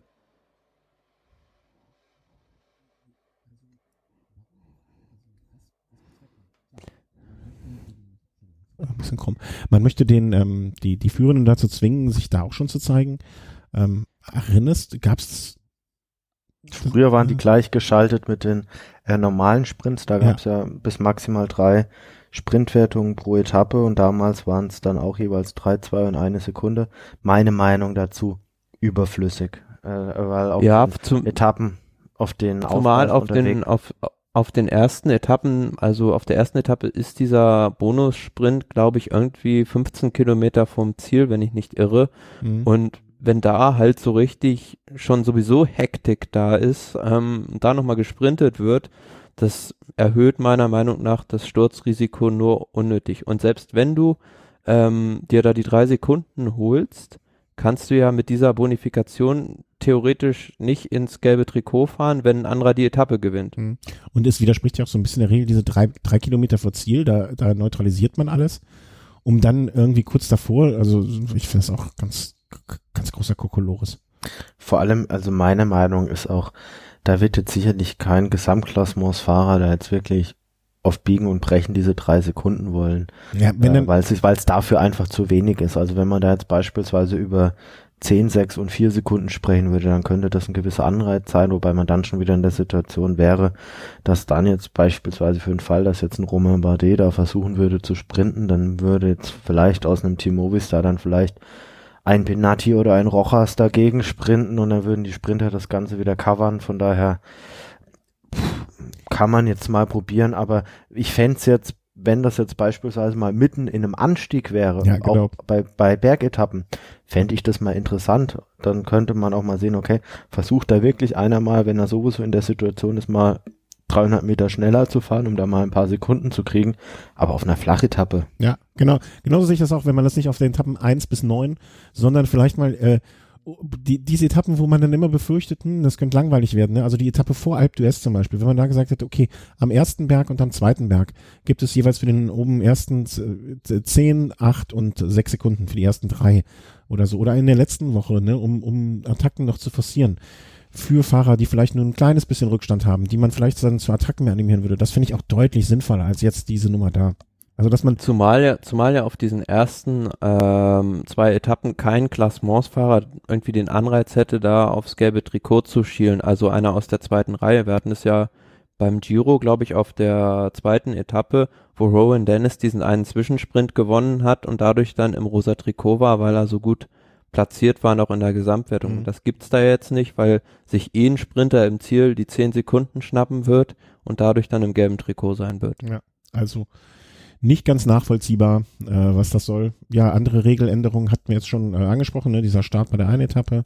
Gibt sonst noch irgendwas, was am Reglement geändert wurde? Das, was wir gesagt haben mit dem Mannschaftszeitfahren, dass die ja. Zeit des ähm, vierten? Ja, vierten Fahrers und nicht mehr des ähm, fünften zählt. Ja, aber ansonsten wäre mir jetzt noch nichts bekannt, was irgendwie an neuen Regeln ähm, eingeführt wurde. Sonst alles beim Alten, also zumindest was ich gelesen habe. Ähm, ja, dann kommen wir wohl zu unserer äh, Lieblingsrubrik ähm, bei so einer Pre-Show. Kommen wir zu unseren Favoriten. Weiß es, sollen wir es mal diesmal ein bisschen anders machen, indem wir einfach die Reihenfolge ändern? Also, dass wir sagen, okay, fangen wir mal an mit, äh, wer ist denn der Favorit auf das Mannschafts, äh, Mannschaft, die Mannschaftswertung. Also mal was richtig Wichtiges. Also da kann es eigentlich nur einen Favoriten geben. Das wäre? Der Chris wird's wissen. Fortuneo Vital Concept. Nein, Quatsch. Nein, ta tatsächlich ist es so, wenn ein Team mit drei Leadern an den Start rückt und alle drei äh, Leader das Potenzial für die Top Ten haben und dahinter sogar für den Fall, dass einer von den drei ausfällt, noch einen vierten Mann haben, der möglicherweise auch die Top 10, 15 angreifen könnte, dann muss es eigentlich Movistar machen. Hat damals T-Mobile, als sie mit Vinokurov Klöden und Ulrich äh, zu, mit drei, also ähnliche Konstellation, haben die damals das Mannschafts, äh, also haben die die Mannschaftswerte geholt? Ich weiß es nicht mehr, also es würde mich interessieren. Also damals war Team Onze regelmäßig auch recht stark. Die hatten ja, also Fahrer, die ganz weit vorne landen konnten beispielsweise 2005, als diese Konstellation, die du gerade angesprochen hast, Christian, da war, äh, hat T-Mobile die Mannschaftswertung mit 15 Minuten vor Discovery gewonnen. Quad erat demonstrandum dann wohl. Äh, Chapeau. Gut, also dann äh, hätten, hätten wir da das äh, Häkchen hintergemacht. Äh, Wäre also die Mannschafts... Äh, den, das Trikot haben wir dann schon mal vergeben. Das ist doch gut. Ähm, Wie siehst du es denn? Christian? Ich? Habe ich keine Ahnung habe ich zu wenig Ahnung von, von der Wertung. Echt. Also da, da habe ich keinen Favoriten. Ich würde mich freuen, wenn, also, wenn ihr beide da so für seid, dann kann ich mir nur vorstellen, äh, dass das so, sang, so kommen wird. Leider ist es halt der Trostpreis, ne? Man kann sich jetzt nicht wirklich was von kaufen, aber. Mm, ja, aber Sprudel, äh, kriegt man nicht zumindest was in die Mannschaftskasse? Das ist doch auch schon mal was wert. Ja. Also für die Betreuer und so weiter. Ich finde mal, äh, wenn man sagt, okay, wenn wir schon nicht den, wenn wir schon nicht das andere Niedertrikot holen wir das, damit was Geld reinkommt für alle, die, wir haben hier viele Münder zu stopfen und sei es durch Kinder, die man gezeugt hat oder die dran mitarbeiten. Ähm, finde ich, finde ich trotzdem eine, eine Sache, die man durchaus ähm, anstreben Und du kann. bist auf dem Podium in Paris immer. Genau. Ja, also gibt jetzt, gibt jetzt Schlechteres, als das noch mitzunehmen, wenn man, wenn man es, also es wird wahrscheinlich keine Mannschaft darauf aus sein, es zu gewinnen, aber es wird jetzt äh, im Oh Zweifel, doch, also also gab's gab schon Mannschaften, die da wirklich aktiv drauf geschielt haben. Aber dann wahrscheinlich auch erst. Ja, aber dann hatten die auch kein anderes Eisen mehr im Feuer wahrscheinlich. No. Hm. Jungprofi. Wen machen wir denn da? Wen machen wir denn da? Zu unserem ja, das ist für mich so die, die, also Wertung, die am schwierigsten in diesem Jahr zu taxieren ist, weil so keiner eigentlich dieser Leute, die da dabei sind, ausgenommen jetzt vielleicht mal Guillaume Martin und auch ein David Godou, wirklich da auf eigene Rechnung fahren dürfen. Und ich persönlich, ja gut, rechne eigentlich so für mich als Favorit Egan Bernal auf diese jungen Wuchswertung. Mhm. Das war sehe seh, seh ich auch so. Also das war doch der Kolumbianer, der äh, auch beim Giro aufgetrumpft hat, oder? Nein. Nee, woher kann ich Carapaz, äh, Venezuela. Ja. ja. Oder Ecuadorianer. Ja, oder so. Ob Ecuador oder Venezuela, Hauptsache Südafrika. Italien. nee. Ähm, nee, der war bei der, bei der, bei der Kalifornien-Rundfahrt und auch bei der Roma und die Rundfahrt einfach ja, genau. bärenstark. Ja, daher war mir der Name bekannt von der Kalifornien-Rundfahrt. Ähm, ja, habe ich jetzt auch nichts gegen zu wenden. Also ich habe mir jetzt mal hier so die Favoriten mit angeschaut. Äh, ich muss gestehen, ähm, so sehr drin in der Materie bin ich bei diesem Materie auch nicht, aber ein Team Skyfahrer. Wobei man natürlich äh, gerade bei ihm auch schauen muss, wo steht er mannschaftsintern dann auch im Standing. Ne? Also das ist sicherlich da auch ein wichtiger Punkt. Ist er da jetzt äh, einer derer, die jetzt, oder ist er jetzt der letzte Helfer für Froome? Ist es dann vielleicht eher äh, Garen Thomas? Ist das vielleicht eher ein Wout Pools? Äh, wie wird er da überhaupt eingesetzt? Das ist für mich jetzt so die, die Frage, die sich mir stellt. Mhm. Also sicherlich, wenn er jetzt frei für sich fahren könnte und in einem Team wäre, in dem er Kapitän wäre, würde ich da mein Ausrufezeichen hinter den Namen setzen. Allerdings ist es für ihn jetzt auch die erste dreiwöchige Grundfahrt. Man weiß nicht, wie er damit zurechtkommt. Es gibt da ganz, ganz fixe Abläufe beim Team Sky. Ich kann mir auch vorstellen, dass da ein Chris Froome, der jetzt mit Bernal zusammen noch wenige, wenn bis gar keine Rennen bestritten hat, vielleicht dann eher als letzte Helfer auf die Fahrer setzt, die er kennt.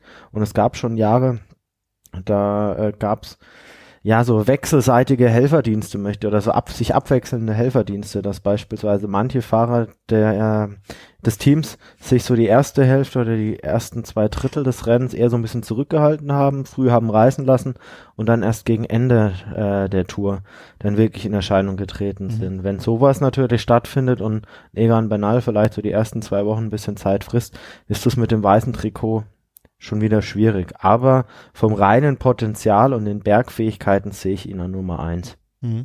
Aber ja, ist dann auch die Frage, also nehmen wir mal an, er kommt gut durch die erste Woche mit einer Zeit mit Chris Froome, dann ähm, wird das Team intern auch sehr spannend werden. Du meinst, du gehst so weit, zu sagen, er hat eine Co-Kapitänrolle? Äh, ja, also es ist halt nicht zu, also nicht zu taxieren, wie der sich bei einer dreiwöchigen Rundfahrt schlägt, weil es das erste Mal ist, dass er da fährt. Aber wenn er die Leistung der Kalifornien-Rundfahrt und der Romondi-Rundfahrt abruft, dann können sich die anderen warm anziehen. Was Also sagen wir ich eigentlich bin, dazu? ich, Also ich bin, ich bin schon mal gespannt, wenn ich den Gedanken vielleicht noch einwerfen kann, ob wir einen Bernal im Mannschaftszeitfahren am Ende noch vorne mit dabei sehen, weil wir haben einen sehr, sehr starken Zeitfahrer Chris Froome, wir haben einen sehr, sehr starken Castro Viejo, Kwiatkowski brutal stark im Zeitfahren, Moscon im Zeitfahren stark, Pools, Gern Thomas auch. Möglicherweise ist vielleicht so ein Bernal sogar einer derer, die man gar nicht am Ende unter den letzten vier noch sieht. Kann ich nicht einschätzen, ich kenne seine Qualitäten da überhaupt nicht. Was mich nur jetzt gerade, äh, ich hätte es noch gar nicht auf dem Schirm, äh, hätte mir eigentlich eben schon davon Knesi ist ja gar nicht dabei. Wundert euch das? Er war bei den letzten drei, ähm, drei Rundfahrtsiegen von Froome immer mit dabei. Und ich hatte ihn schon so, zumindest als Kapitän de Route da irgendwo mitgesehen. Naja, aber bei der Qualität der Mannschaft, also jetzt Knesi in allen Ehren, aber was da für Kaliber mitfahren, und Ja, ja, klar. Ne, aber nichtsdestotrotz, also er war ja, die Mannschaft ist ja jetzt in den letzten, bei den letzten drei Rundfahrten auch nicht äh, mit, mit einer Gurkentruppe angetreten, um es mal so rum zu sagen. Ne? Schade, hätte mich für ihn gefreut. Ich Also ich, ich sag mal so, die, die einzige Position, die er noch hätte vielleicht einnehmen können, wäre die von Luke Rowe gewesen, aber da ging es sicherlich dann auch ein Stück weit um Kopfsteinpflasterqualitäten, die damit reingespielt haben. Luke Rowe hat auch in den letzten Jahren schon auch bei der Tour gute Helferdienste verrichtet, vor allem im Flachen. Das ist ähnlich wie in Ian Stannard einfach so ein Tier, das in der Ebene da ewig lang arbeiten kann, kann sicherlich ein, ein Knes auch, aber ähm, auch an einem Knes wird sicherlich der Giro nicht spurlos vorbeigegangen sein. Na, ich habe die Tage hier noch in der lokalen Presse gelesen von ihm. Also äh, da war das noch nicht bekannt. Ne, also er, er hat sich da schon sehr, sehr, wie soll man sagen, sehr, sehr glücklich und sehr, sehr stolz darüber geäußert, dass er die letzten Tage, äh, dass er bei den letzten Grand Touren mit dabei war und gewonnen hat und dass er einer der wenigen Helfer ist, der dreimal in Folge sozusagen sein Kapitän mit zur Tour. Und ich glaube, das klang so zwischen den Zeilen, als wäre er da nicht unbedingt uneingeschränkt äh, davon ausgegangen, nicht mit dabei zu sein. Ja, aber das ist ja auch ganz interessant, wenn man sich mal so die Zusammensetzung der Mannschaften anschaut. Bei vielen Favoritenteams ist es ja so, dass die, ja, sieht für mich teilweise so aus, wirklich extra einen Fahrer nur für diese Etappe nach Roubaix mitgenommen haben. Hm. Also Sky hat jetzt Rowe dabei, Nibali hat extra Hausler mitgenommen. Ja, also da gibt's schon, gibt schon einige. Dass das Hausler da noch mal mitfährt, hätte man wahrscheinlich auch vor Anfang der Saison noch nicht unbedingt mitgerechnet. Nee, vor allem als er sich im Frühjahr gleich das Schlüsselbein Ja. gebrochen hat. Der, das meinte ich also, ne, das äh, kurios, kurios. Ja, und ein Hätte er wahrscheinlich auch nicht mitgerechnet, hätte man ihn damals gefragt, wie fährst du Tour mit? Ähm, dass der Hani Nee. noch weiß. Aber zum Beispiel so ein Roman Bardet hat halt auch einen Oliver Nasen dabei, der halt saugut auf dem Kopfsteinpflaster ist. Also da, da ist, Wobei- sind wenige ich- aufgestellt. Wobei ich jetzt glaube, dass so ein Oliver Nasen jetzt unabhängig vom Kopfsteinpflaster einfach, was das Team angeht, ein unglaublich starker Fahrer ist und der sicherlich auch ohne das Kopfsteinpflaster seinen Weg in das Team gefunden hätte. Der hat auch letztes Jahr da schon eine starke Leistung abgeliefert und sicherlich ein Fahrer, der auf vielen Etappen Richtung Ausreißergruppe und so weiter da eine wichtige Rolle spielen kann. Mhm. Ja klar, aber so Uran hat auch Van Marke und Taylor Finney dabei, sind jetzt auch zwei Leute, die halt super bei sowas sind. Und dann bin ich halt auch gespannt, ob ähm, Sagan auf jener Etappe ähm, den Babysitter für Maika spielen muss. Hm. Ja, ja, ja. Ich sehe schon, wir werden sehr viel zu reden haben in den nächsten drei Wochen. Ich, ich, also ich würde, um den noch, das nochmal kurz aufzugreifen, gerade bei Bora Hans Grohe, wenn da noch ein Markus Burkhardt dabei ist, ein Daniel Oss, ich denke, ein Sagan wird da schon seine Freiheit haben. Also ich glaube, da reichen dann so ein Oss und ein Burkhardt sicherlich auch aus, wenn nicht vielleicht sogar nur einer davon. Also es wäre jedenfalls, fände ich es, ähm, also ich, ich würde sogar glauben, dass Pe- Peter Sagan gar kein großes Problem damit hätte, sich Mannschaftsdienste zu stellen. Aber wenn jemand äh, das nicht tun, also nee, das möchte ich nicht. Also ich, ich kann es mir nicht vorstellen. Hat, hat denn Bora Hans Groß schon bekannt gegeben? Ja, ne? Das müssten die doch dann auch gemacht haben. Ich habe es äh, jetzt gerade eben hier gesehen. Mannschaften Bora Hans Groß. Gucken wir mal schnell rein, wen die mitnehmen. Also, na klar, Sadan, Bodnar, Burkhardt, Maika, Mühlberger aus 2, 3, 4, 5, 6. Und dann, aber die haben den noch nicht finalisiert sozusagen, ne? Na klar. Doch, also äh, ich habe Bottner, Burkhardt, Malkhardt, Mühlberger, Oss, Poljanski, Pöstelberger, Sagan. Okay, ja, auf der Tourseite sind noch insgesamt äh, zwei, vier, sechs, acht, zehn Namen. Deswegen, das hatte ich jetzt aufgerufen. Nun gut, nun gut. Äh, was nehmen wir als nächstes? Also Jungprofi sind wir uns eigentlich relativ einig, äh, dass es Bergtrikot, oder? schwierig wird. Äh, Bergtrikot? Ja, nehmen wir das Bergtrikot. Ähm, Ich tippe ähm, auf so einen der, der Co-Kapitäne. Hm, Ich tippe auf Daniel Martin. Okay. Weil ich denke, das ist so ein Fahrer, der hat auf, also die Zusammenstellung der Mannschaft ist definitiv nicht so, dass er ohne großen Zeitverlust durch die erste Woche kommen wird.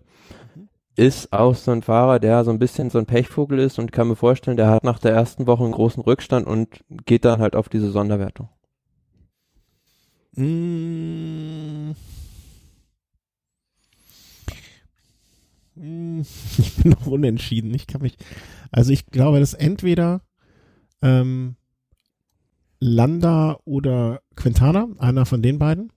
Also der, ne, wenn die, wenn die in der zweiten, Mitte der zweiten Woche sehen, dass der andere der uneingeschränkte Kapitän ist ähm, und man selber da äh, vielleicht sich schon Zeit irgendwo eingefangen hat, äh, bei Helferdiensten oder mal eingebrochen ist, dass einer von den beiden äh, aufs, aufs Bergtrikot gehen wird.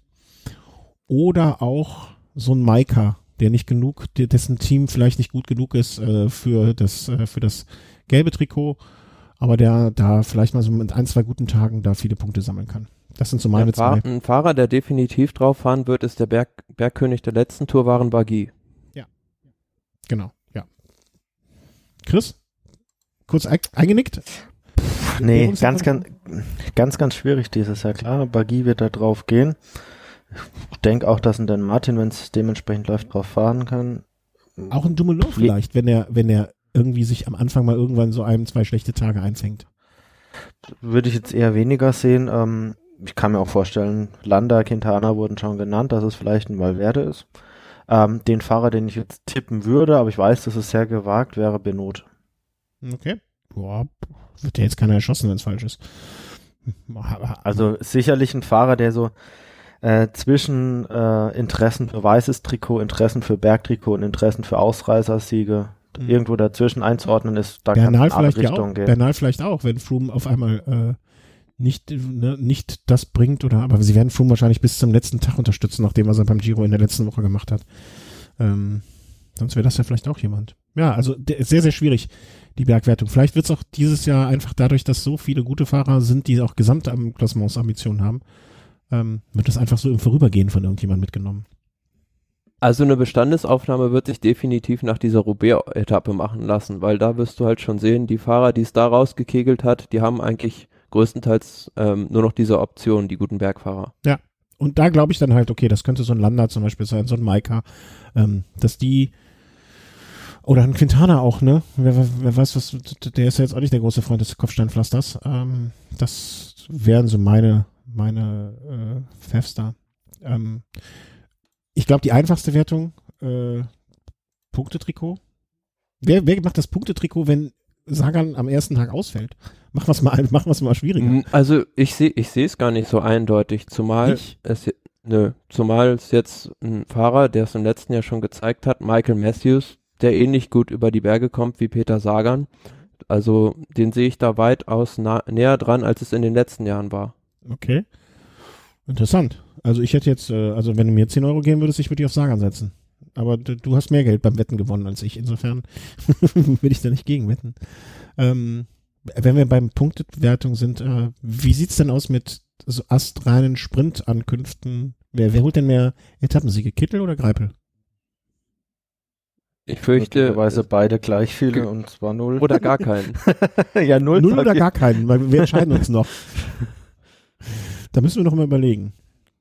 Also ich, also mein Tipp ist, dass äh, ja Gaviria eigentlich so der dominante Sprinter der Tour wird. Okay. Gegenstimmen? Gut möglich, weil wir mit Quickstep natürlich ein Team haben, das sehr, sehr breit aufgestellt ist, aber äh, sicherlich bei den Sprintankünften noch mit die größte Siegchance hat. Klar, sie haben Und dann auch den besten Zug auf jeden Fall. ja, Mhm. Also sie haben sicherlich noch einen Alaphilippe und einen Dschungels, aber die sind beide auch im Zug sicherlich wertvoll und weder Dschungels noch Alaphilippe sind für mich Fahrer, die bei der Tour jetzt naheliegend da in die Top 8 fahren oder Top 10. Also ein Dschungels hat das beim Giro jetzt zweimal bewiesen, dass er das kann, aber ich denke vom Teilnehmerfeld wird die Tour da doch nochmal über dem Giro stehen. Also ich kann mir ihn nicht in den Top 8 vorstellen. Wie sieht's also Kittel gewinnt keine Etappe, Greipel gewinnt eine Etappe, nur kurz mir zuliebe, gewinnt Cavendish eine?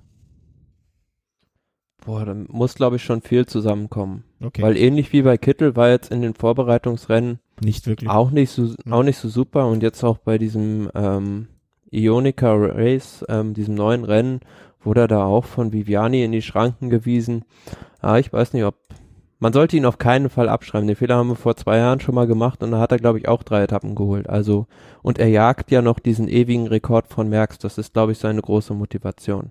Ja, ja, zu Recht. Also es gibt jetzt schlechtere. Äh, ich glaube, vier Siege fehlen ihm noch, oder? Recherchieren, recherchieren. Recherchiere ich mal, während äh, ihr euch schon mal festlegt, ähm, wer denn jetzt der Toursieger wird. Na, er hat 30 Etappen gewonnen bei der Tour und Merckx hat, glaube ich, 34 gewonnen. Hm, acht Etappensiege. Äh, ja, Merckx hat 34. Okay, dann ist das ja eindeutig. Also vier fehlen noch. Ja, das wird er nicht mehr diese Tour schaffen. Aber er ist ja noch jung. Wer weiß. So. Wir hatten es bei der Tour ja meistens so, dass wir einen realistischen Sieger und den Sieger der Herzen hatten. Ähm, machen wir das diesmal auch so. Und ich, ich, ich gebe zu, dass ich eine Überraschung dabei habe. Ähm, fangen wir mal an mit dem, äh, dem der Alpha. Wir müssen jetzt eine Reihenfolge äh, festlegen. Äh, zweiter Buchstabe des Nachnamens. Äh, Chris, du fängst an. Und dann bin ich dran. Und dann der Thomas. Puh, ganz schwierig. Ganz, ganz schwierig. Du darfst zwei Namen sagen. Einmal, wie du glaubst und einmal, wie du möchtest. Und wenn du, wenn du bei wer du möchtest nicht ehrlich bist, wissen wir das eh alle. Also da brauchst du nicht rumtun. ja, der Punkt ist, ist, äh, ist wirklich der Sieger, den ich vielleicht im Herzen habe, wirklich überhaupt noch realistisch? Dass ja, das überhaupt ist, darum geht's werden? ja nicht. Das ist, das ist, das ist der Sieger der Herzen. Okay, Marcel Kittel. Jeder, Nein. jeder Fan vom 1. FC Köln möchte auch, dass die Meister werden, ohne dass er weiß, da, und weiß, dass er es nicht schafft. Also, Sieger der Herzen Nee, ist für dich also- natürlich Alejandro Valverde. Gut, haben wir einen Haken hintergemacht? Nein, nein, nein, nein, nein, nein, nee, sag ich nicht mal. Äh, der Fahrer, für den ich mich jetzt, also Valverde, äh, Sieger der Herzen, Bergtrikot, meine Ahnung, egal. Ähm, für wen ich mir, wen ich, für wen ich mich wirklich freuen würde, wäre Tom Dumoulin. Also du drückst Dom Dem, dem, dem würde, also ist auch auch unrealistisch, aber dem würde ich nach dem, was äh, ihm Froome beim Giro angetan hat und wie hilflos er da mit seinen Mitfahrern da, äh, wie, wie schlimm es ihm da gegangen ist, dem würde ich würde ich es wirklich am meisten gönnen. dem drückst du also die Daumen. Dem drücke ich die Daumen, ja. Okay. Das finde ich eine. Auch wenn es auch wenn's unrealistisch ist. Ja, das ist ja egal, ne? Aber man, äh, Ja. wir haben jahrelang Jan Ulrich die Daumen gedrückt. Ne? ja, Vielleicht ein gutes Beispiel. Also insofern ähm, finde ich, finde ich aber eine gute Wahl im Sinne, also so die Begründung dafür finde ich ganz, äh, finde ich okay. Und wer wird es?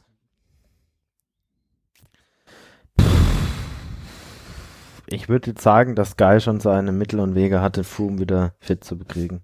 Okay. Also du sagst, äh, Chris Room wird gewinnen. Ja. Pantani hatte auch seine Mittel und Wege. Na, aber der hat ja Team mehr oder weniger durch Glück gewonnen. Er hatte seine Mittel und Wege. Wenn es eine Kerze im Mailänder Dom war. Also, Ja. ähm, äh, jetzt schnell euch an. Ähm, ich glaube, also, und äh, ich habe da kein Problem mit, dass äh, Chris Room gewinnen wird. Am meisten die Daumen drücken tue ich aber oder glaube ich, für den wird es mich auch freuen und den ähm, und jetzt wirklich mit der Begründung, dass ich, äh, obwohl ich Sympathien fürs Team Sky hatte, diese Aktion letztes Jahr Free Landa, ich drückt Michael, äh, äh, Michael Landa auch so ein bisschen die Daumen. Weil, also so ähnliche Begründung auch wie du hattest für Dumoulin, das finde ich ganz, äh, ganz nett.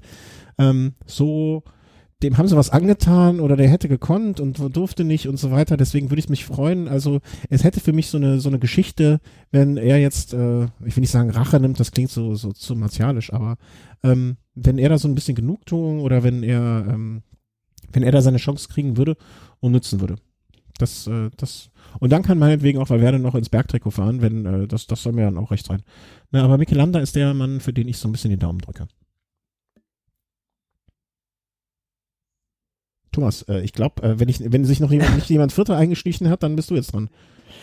Ähm, ja, also die Daumen drücken tue ich Port und Nibali, Oh, Paul, Weil- gute Wahl, gute Wahl, verdammt. Verdammt, Weil ich für Port vergessen. wird's, dem wäre es halt wirklich mal zu Ja. gönnen, nachdem er wirklich so viel Pech hatte in den letzten Jahren mit Plattfüßen oder im letzten Jahr mit diesem schweren Sturz in der Abfahrt von Mont du Chat. Ja, und aber realistisch einschätzen tue ich's. Also unter normalen Umständen ist das Double nicht möglich, denke ich, weil in den letzten Jahren sind Quintana und auch Contador dran gescheitert. Auch ob es jetzt eine Woche mehr oder weniger gibt, spielt für mich eigentlich keine Rolle. Realistisch denke ich, es macht einer von diesem, von den drei Tenören von Movistar und könnte mir auch gut vorstellen, dass, dass Valverde das macht. Ich ziehe übrigens zurück, ich nehme jetzt Port anstatt Landa. Den hatte ich vergessen. äh, Landa Bergtrikot und Port äh, gelbe Trikot. So wird's mir gefallen.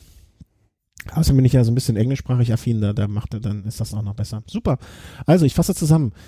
Äh, Chris und ich sagen, Flum gewinnt. Äh, Thomas sagt, dass Valverde gewinnt. Und äh, wir drücken die Daumen zweimal Port und einmal Dumoulin. Haben wir doch schon viel vertreten. Also ist doch äh, alles dabei. Schön. Cool, freut mich. Müssen wir uns jetzt mal merken. Ähm, beim letzten Mal haben wir vergessen das immer. Vielleicht versuche ich das gleich mal in die Shownotes zu schreiben. Ähm, damit wir da alles da, dokumentiert haben. Ja, dann war's das für die Tour, oder? Dann äh, bleibt jetzt eigentlich an dieser Stelle zur Tour nur noch zu sagen, viel Spaß uns allen, ne? Habt eine gute Zeit damit, guckt es schön. Und ähm, wir sprechen uns, wie gesagt, die erste Sendung ist entweder geplant für Sonntag, Montag. Müssen wir noch mal gucken, dass wir so. Und dann versuchen wir ähm, in so einem drei, vier Tagesrhythmus, zwei, drei, vier Tage immer, je nachdem auch, wie wir Zeit haben immer ne? und äh, wie sich auch Sachen tun. Also wenn jetzt irgendwie, keine Ahnung, äh, Chris Froome vom Rad steigt und äh, mit Valverde äh, sich anfängt zu prügeln oder wenn Richie Port aus Versehen die Badehose einpackt statt der Radlerhose, ne, dann werden wir auch eine Sondersendung machen. Aber ansonsten wird es äh, wie gewohnt in diesem Rhythmus bleiben. Gut, dann kommen wir noch zu dem, zum Rest vom Fest, oder? Haben wir irgendwas vergessen zur Tour? Nö, ich denke, das War jetzt so für den sollte ersten Abriss. allum, umfassend gewesen sein. Was haben wir hier sonstiges? Also ich habe hier von den Sachen, die hier drin stehen, äh, das, äh, da, da, da bin ich äh, ein bisschen überfragt. Das, Ja, gut, das was ist dein halt Heimspiel ja- wahrscheinlich, ne?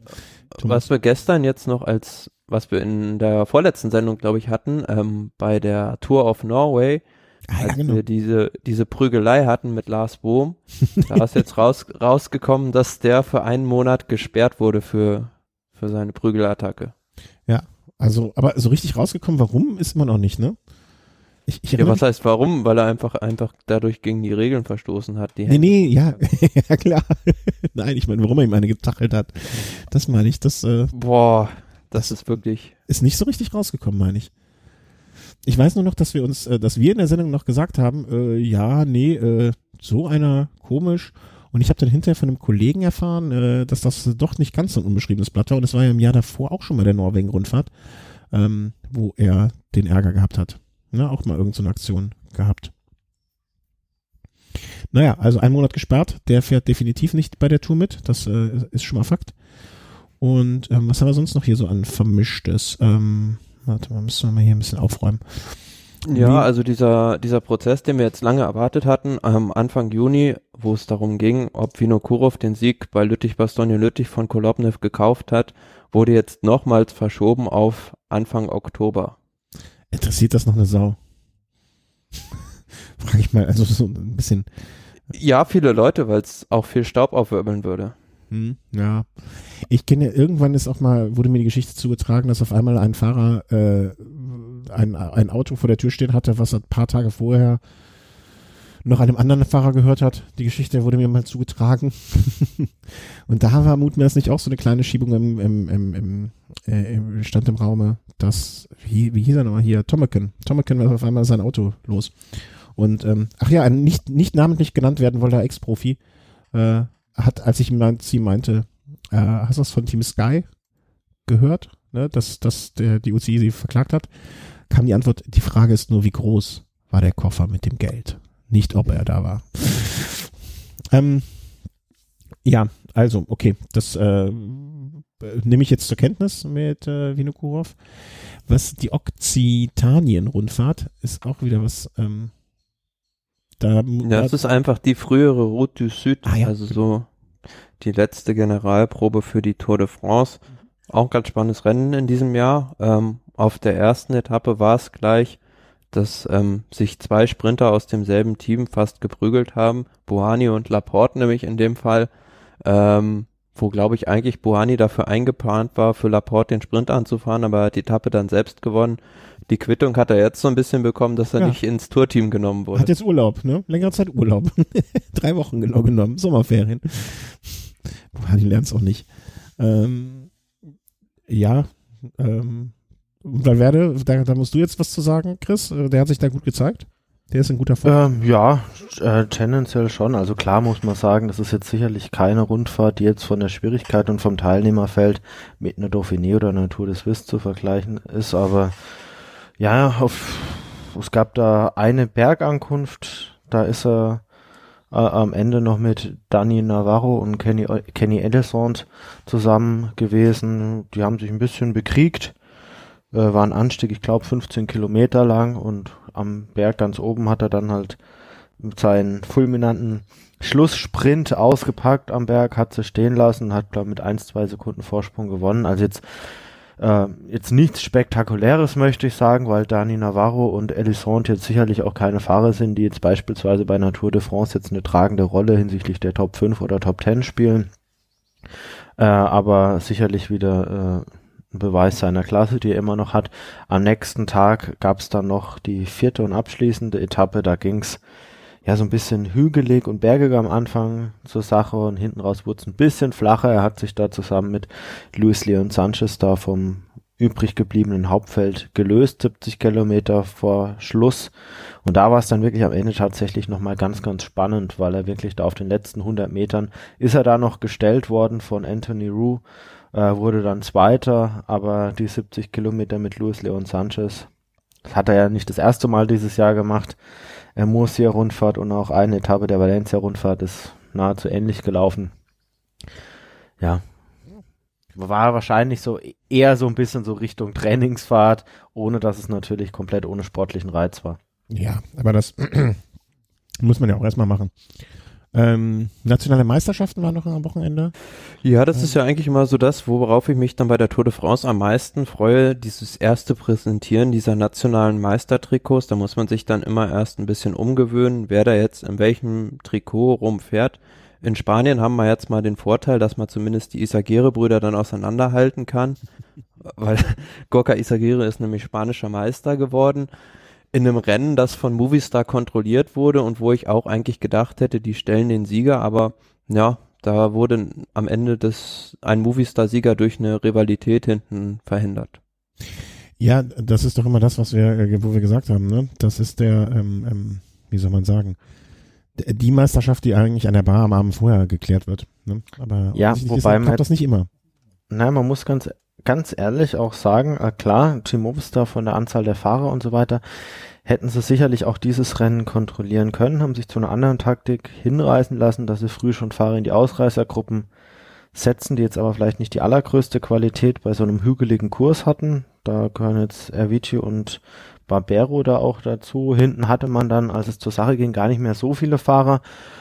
Und äh, sicherlich auch ein, ein Thema, äh, das Team Movistar war in den vergangenen Jahren, was Spanisch, spanische Fahrer anging, immer sehr, sehr stark besetzt. Mhm. Wenn man da an die vergangenen Jahre denkt, die Sieger, die teilweise vom, von Valverde quasi in dieses Trikot reingeschubst wurden, möchte ich fast meinen. Da war da damals ein Jesus Herrada dabei beispielsweise. Der ist jetzt bei Kofidis.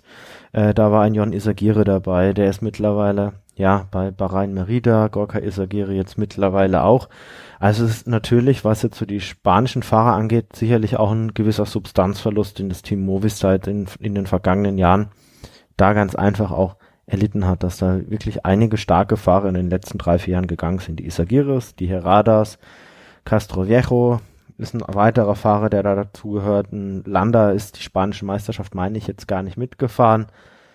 Ähm, von der reinen Klasse her war Valverde der stärkste dieser spanischen Meisterschaft, hat sich dann am Ende auch gegen das komplette Feld, wenn man da noch von Feld reden will, äh, am Ende nochmal durchsetzen können, aber Gorka Isagire haben es am Ende einfach nicht mehr einholen können. Mhm.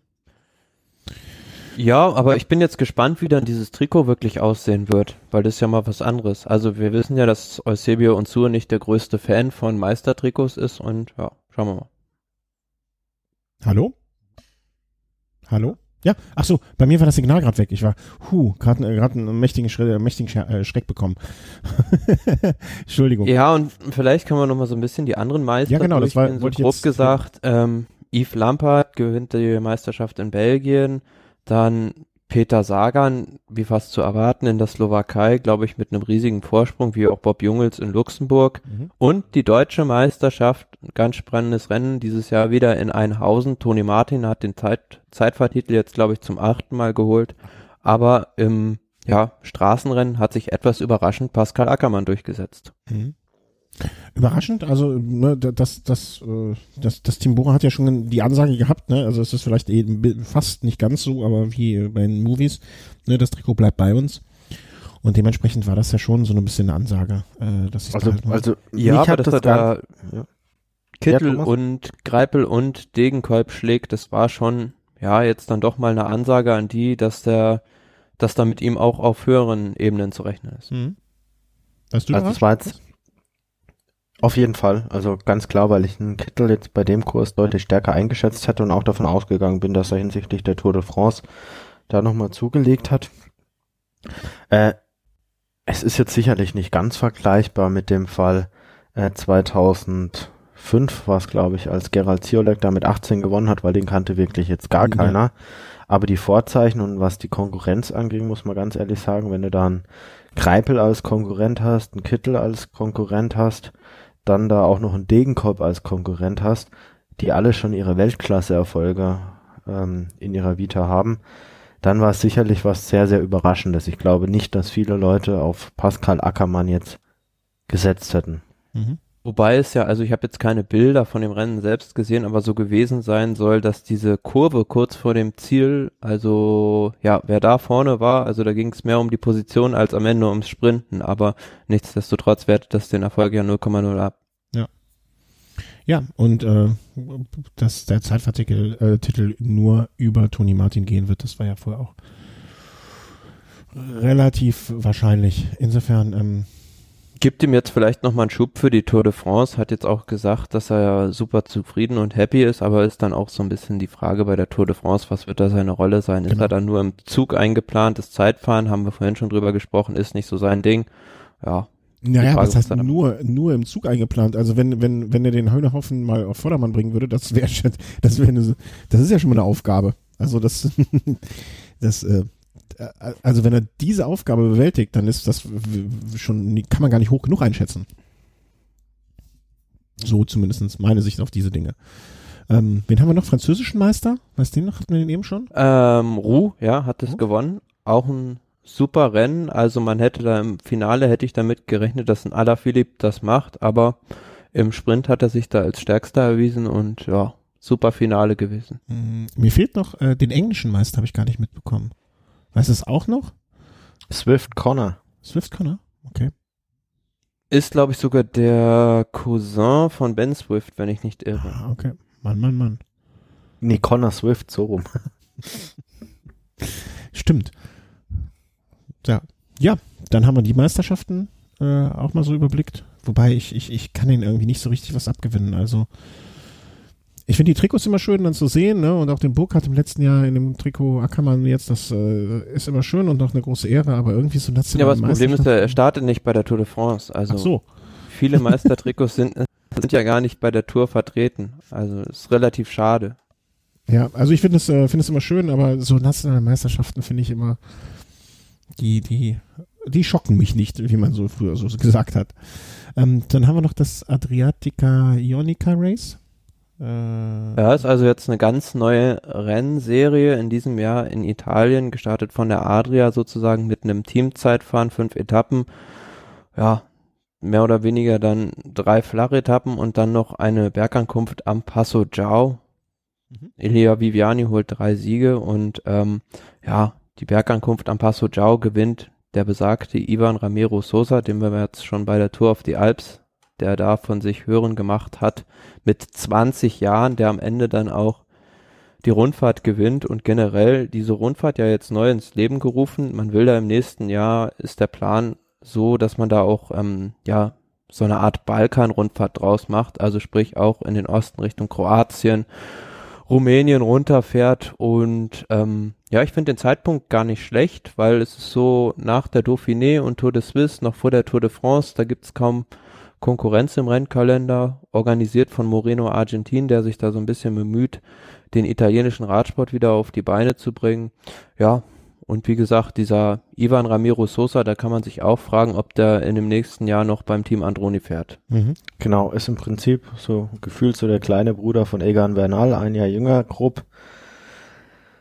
Ja, ich habe da immer so meine Zweifel, wenn da wirklich jemand mit 20 da ganz vorne schon mitmischt und gleich der, der zweite, nachdem es Bernal letztes Jahr auch schon in dem Team war, mhm, und es ja. da auch schon gewisse Gerüchte gab um den Rennstall. Ja, ist auf der einen Seite sicherlich schön, auf der anderen Seite schwingt da auch, wenn es böse klingt, immer so ein gewisser Restzweifel einfach mit. Ja, ja. ja, aber auf der anderen Seite ist es eigentlich die Mannschaft mit dem besten Scouting. So kann man jede. Das ist, ist gerade interessant, ne? Weil so kannst du halt immer aus, von beiden Seiten so betrachten. Schlimm, Fuhr dass man diese Zweifel haben muss, einfach, ne? Deswegen. Fuhr nicht mal Emanuele Seller auch für das Team? Nee, der fuhr, fuhr für das Team Badiani, also das ist ja ein ganz anderer Rennstall. Jetzt ist aber hier ganz, ganz, ganz, die ganz, ganz großen Karten auf den Tisch gelegt, was? Oh, so, bevor, also ich verabschiede mich jetzt von euch, weil ich jetzt nicht mehr mitkomme, oder äh, wir machen den Sack dicht.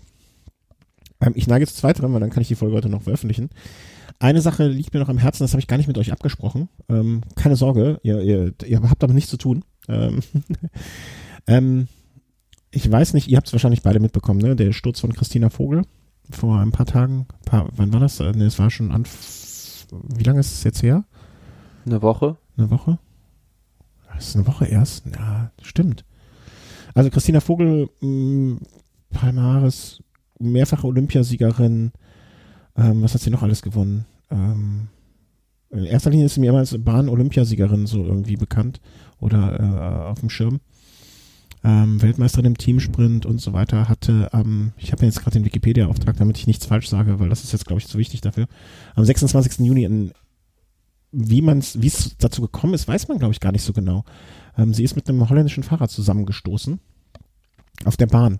Ich frage mich immer, wie kann das passieren? Also sie sind sich gegenseitig entgegengekommen oder irgendwie, ich weiß es nicht genau.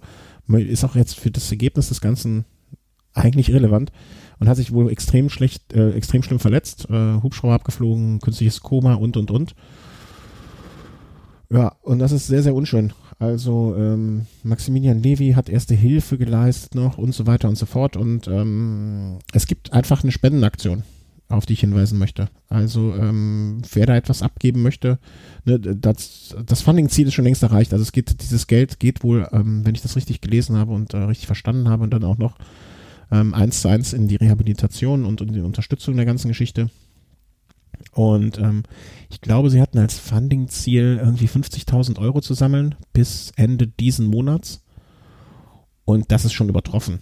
Ähm, muss man sich jetzt selber, also jeder selber entscheiden, ob man dann trotzdem noch da Geld drauf wirft, obwohl man sagt, ähm, die hat ja das Ziel schon erreicht. Ne? Also das, das Ziel ist ja die, Rehabilitation ähm, kann wohl damit umgesetzt werden, aber ich glaube, da kann jeder Euro noch helfen und auch wenn jemand nicht viel Geld hat, oder wenn jemand kein Geld hat, dann soll er auch keins geben und wenn es einem weh tut, dann soll er auch nichts geben. Aber selbst wenn man nur einen Fünfer dahin wirft oder so, in der, in der Summe können da, glaube ich, viele Radsportfans mal ein bisschen was tun oder geben und ähm, ja, habe ich verlinkt, kann jeder drauf gucken oder nicht drauf gucken.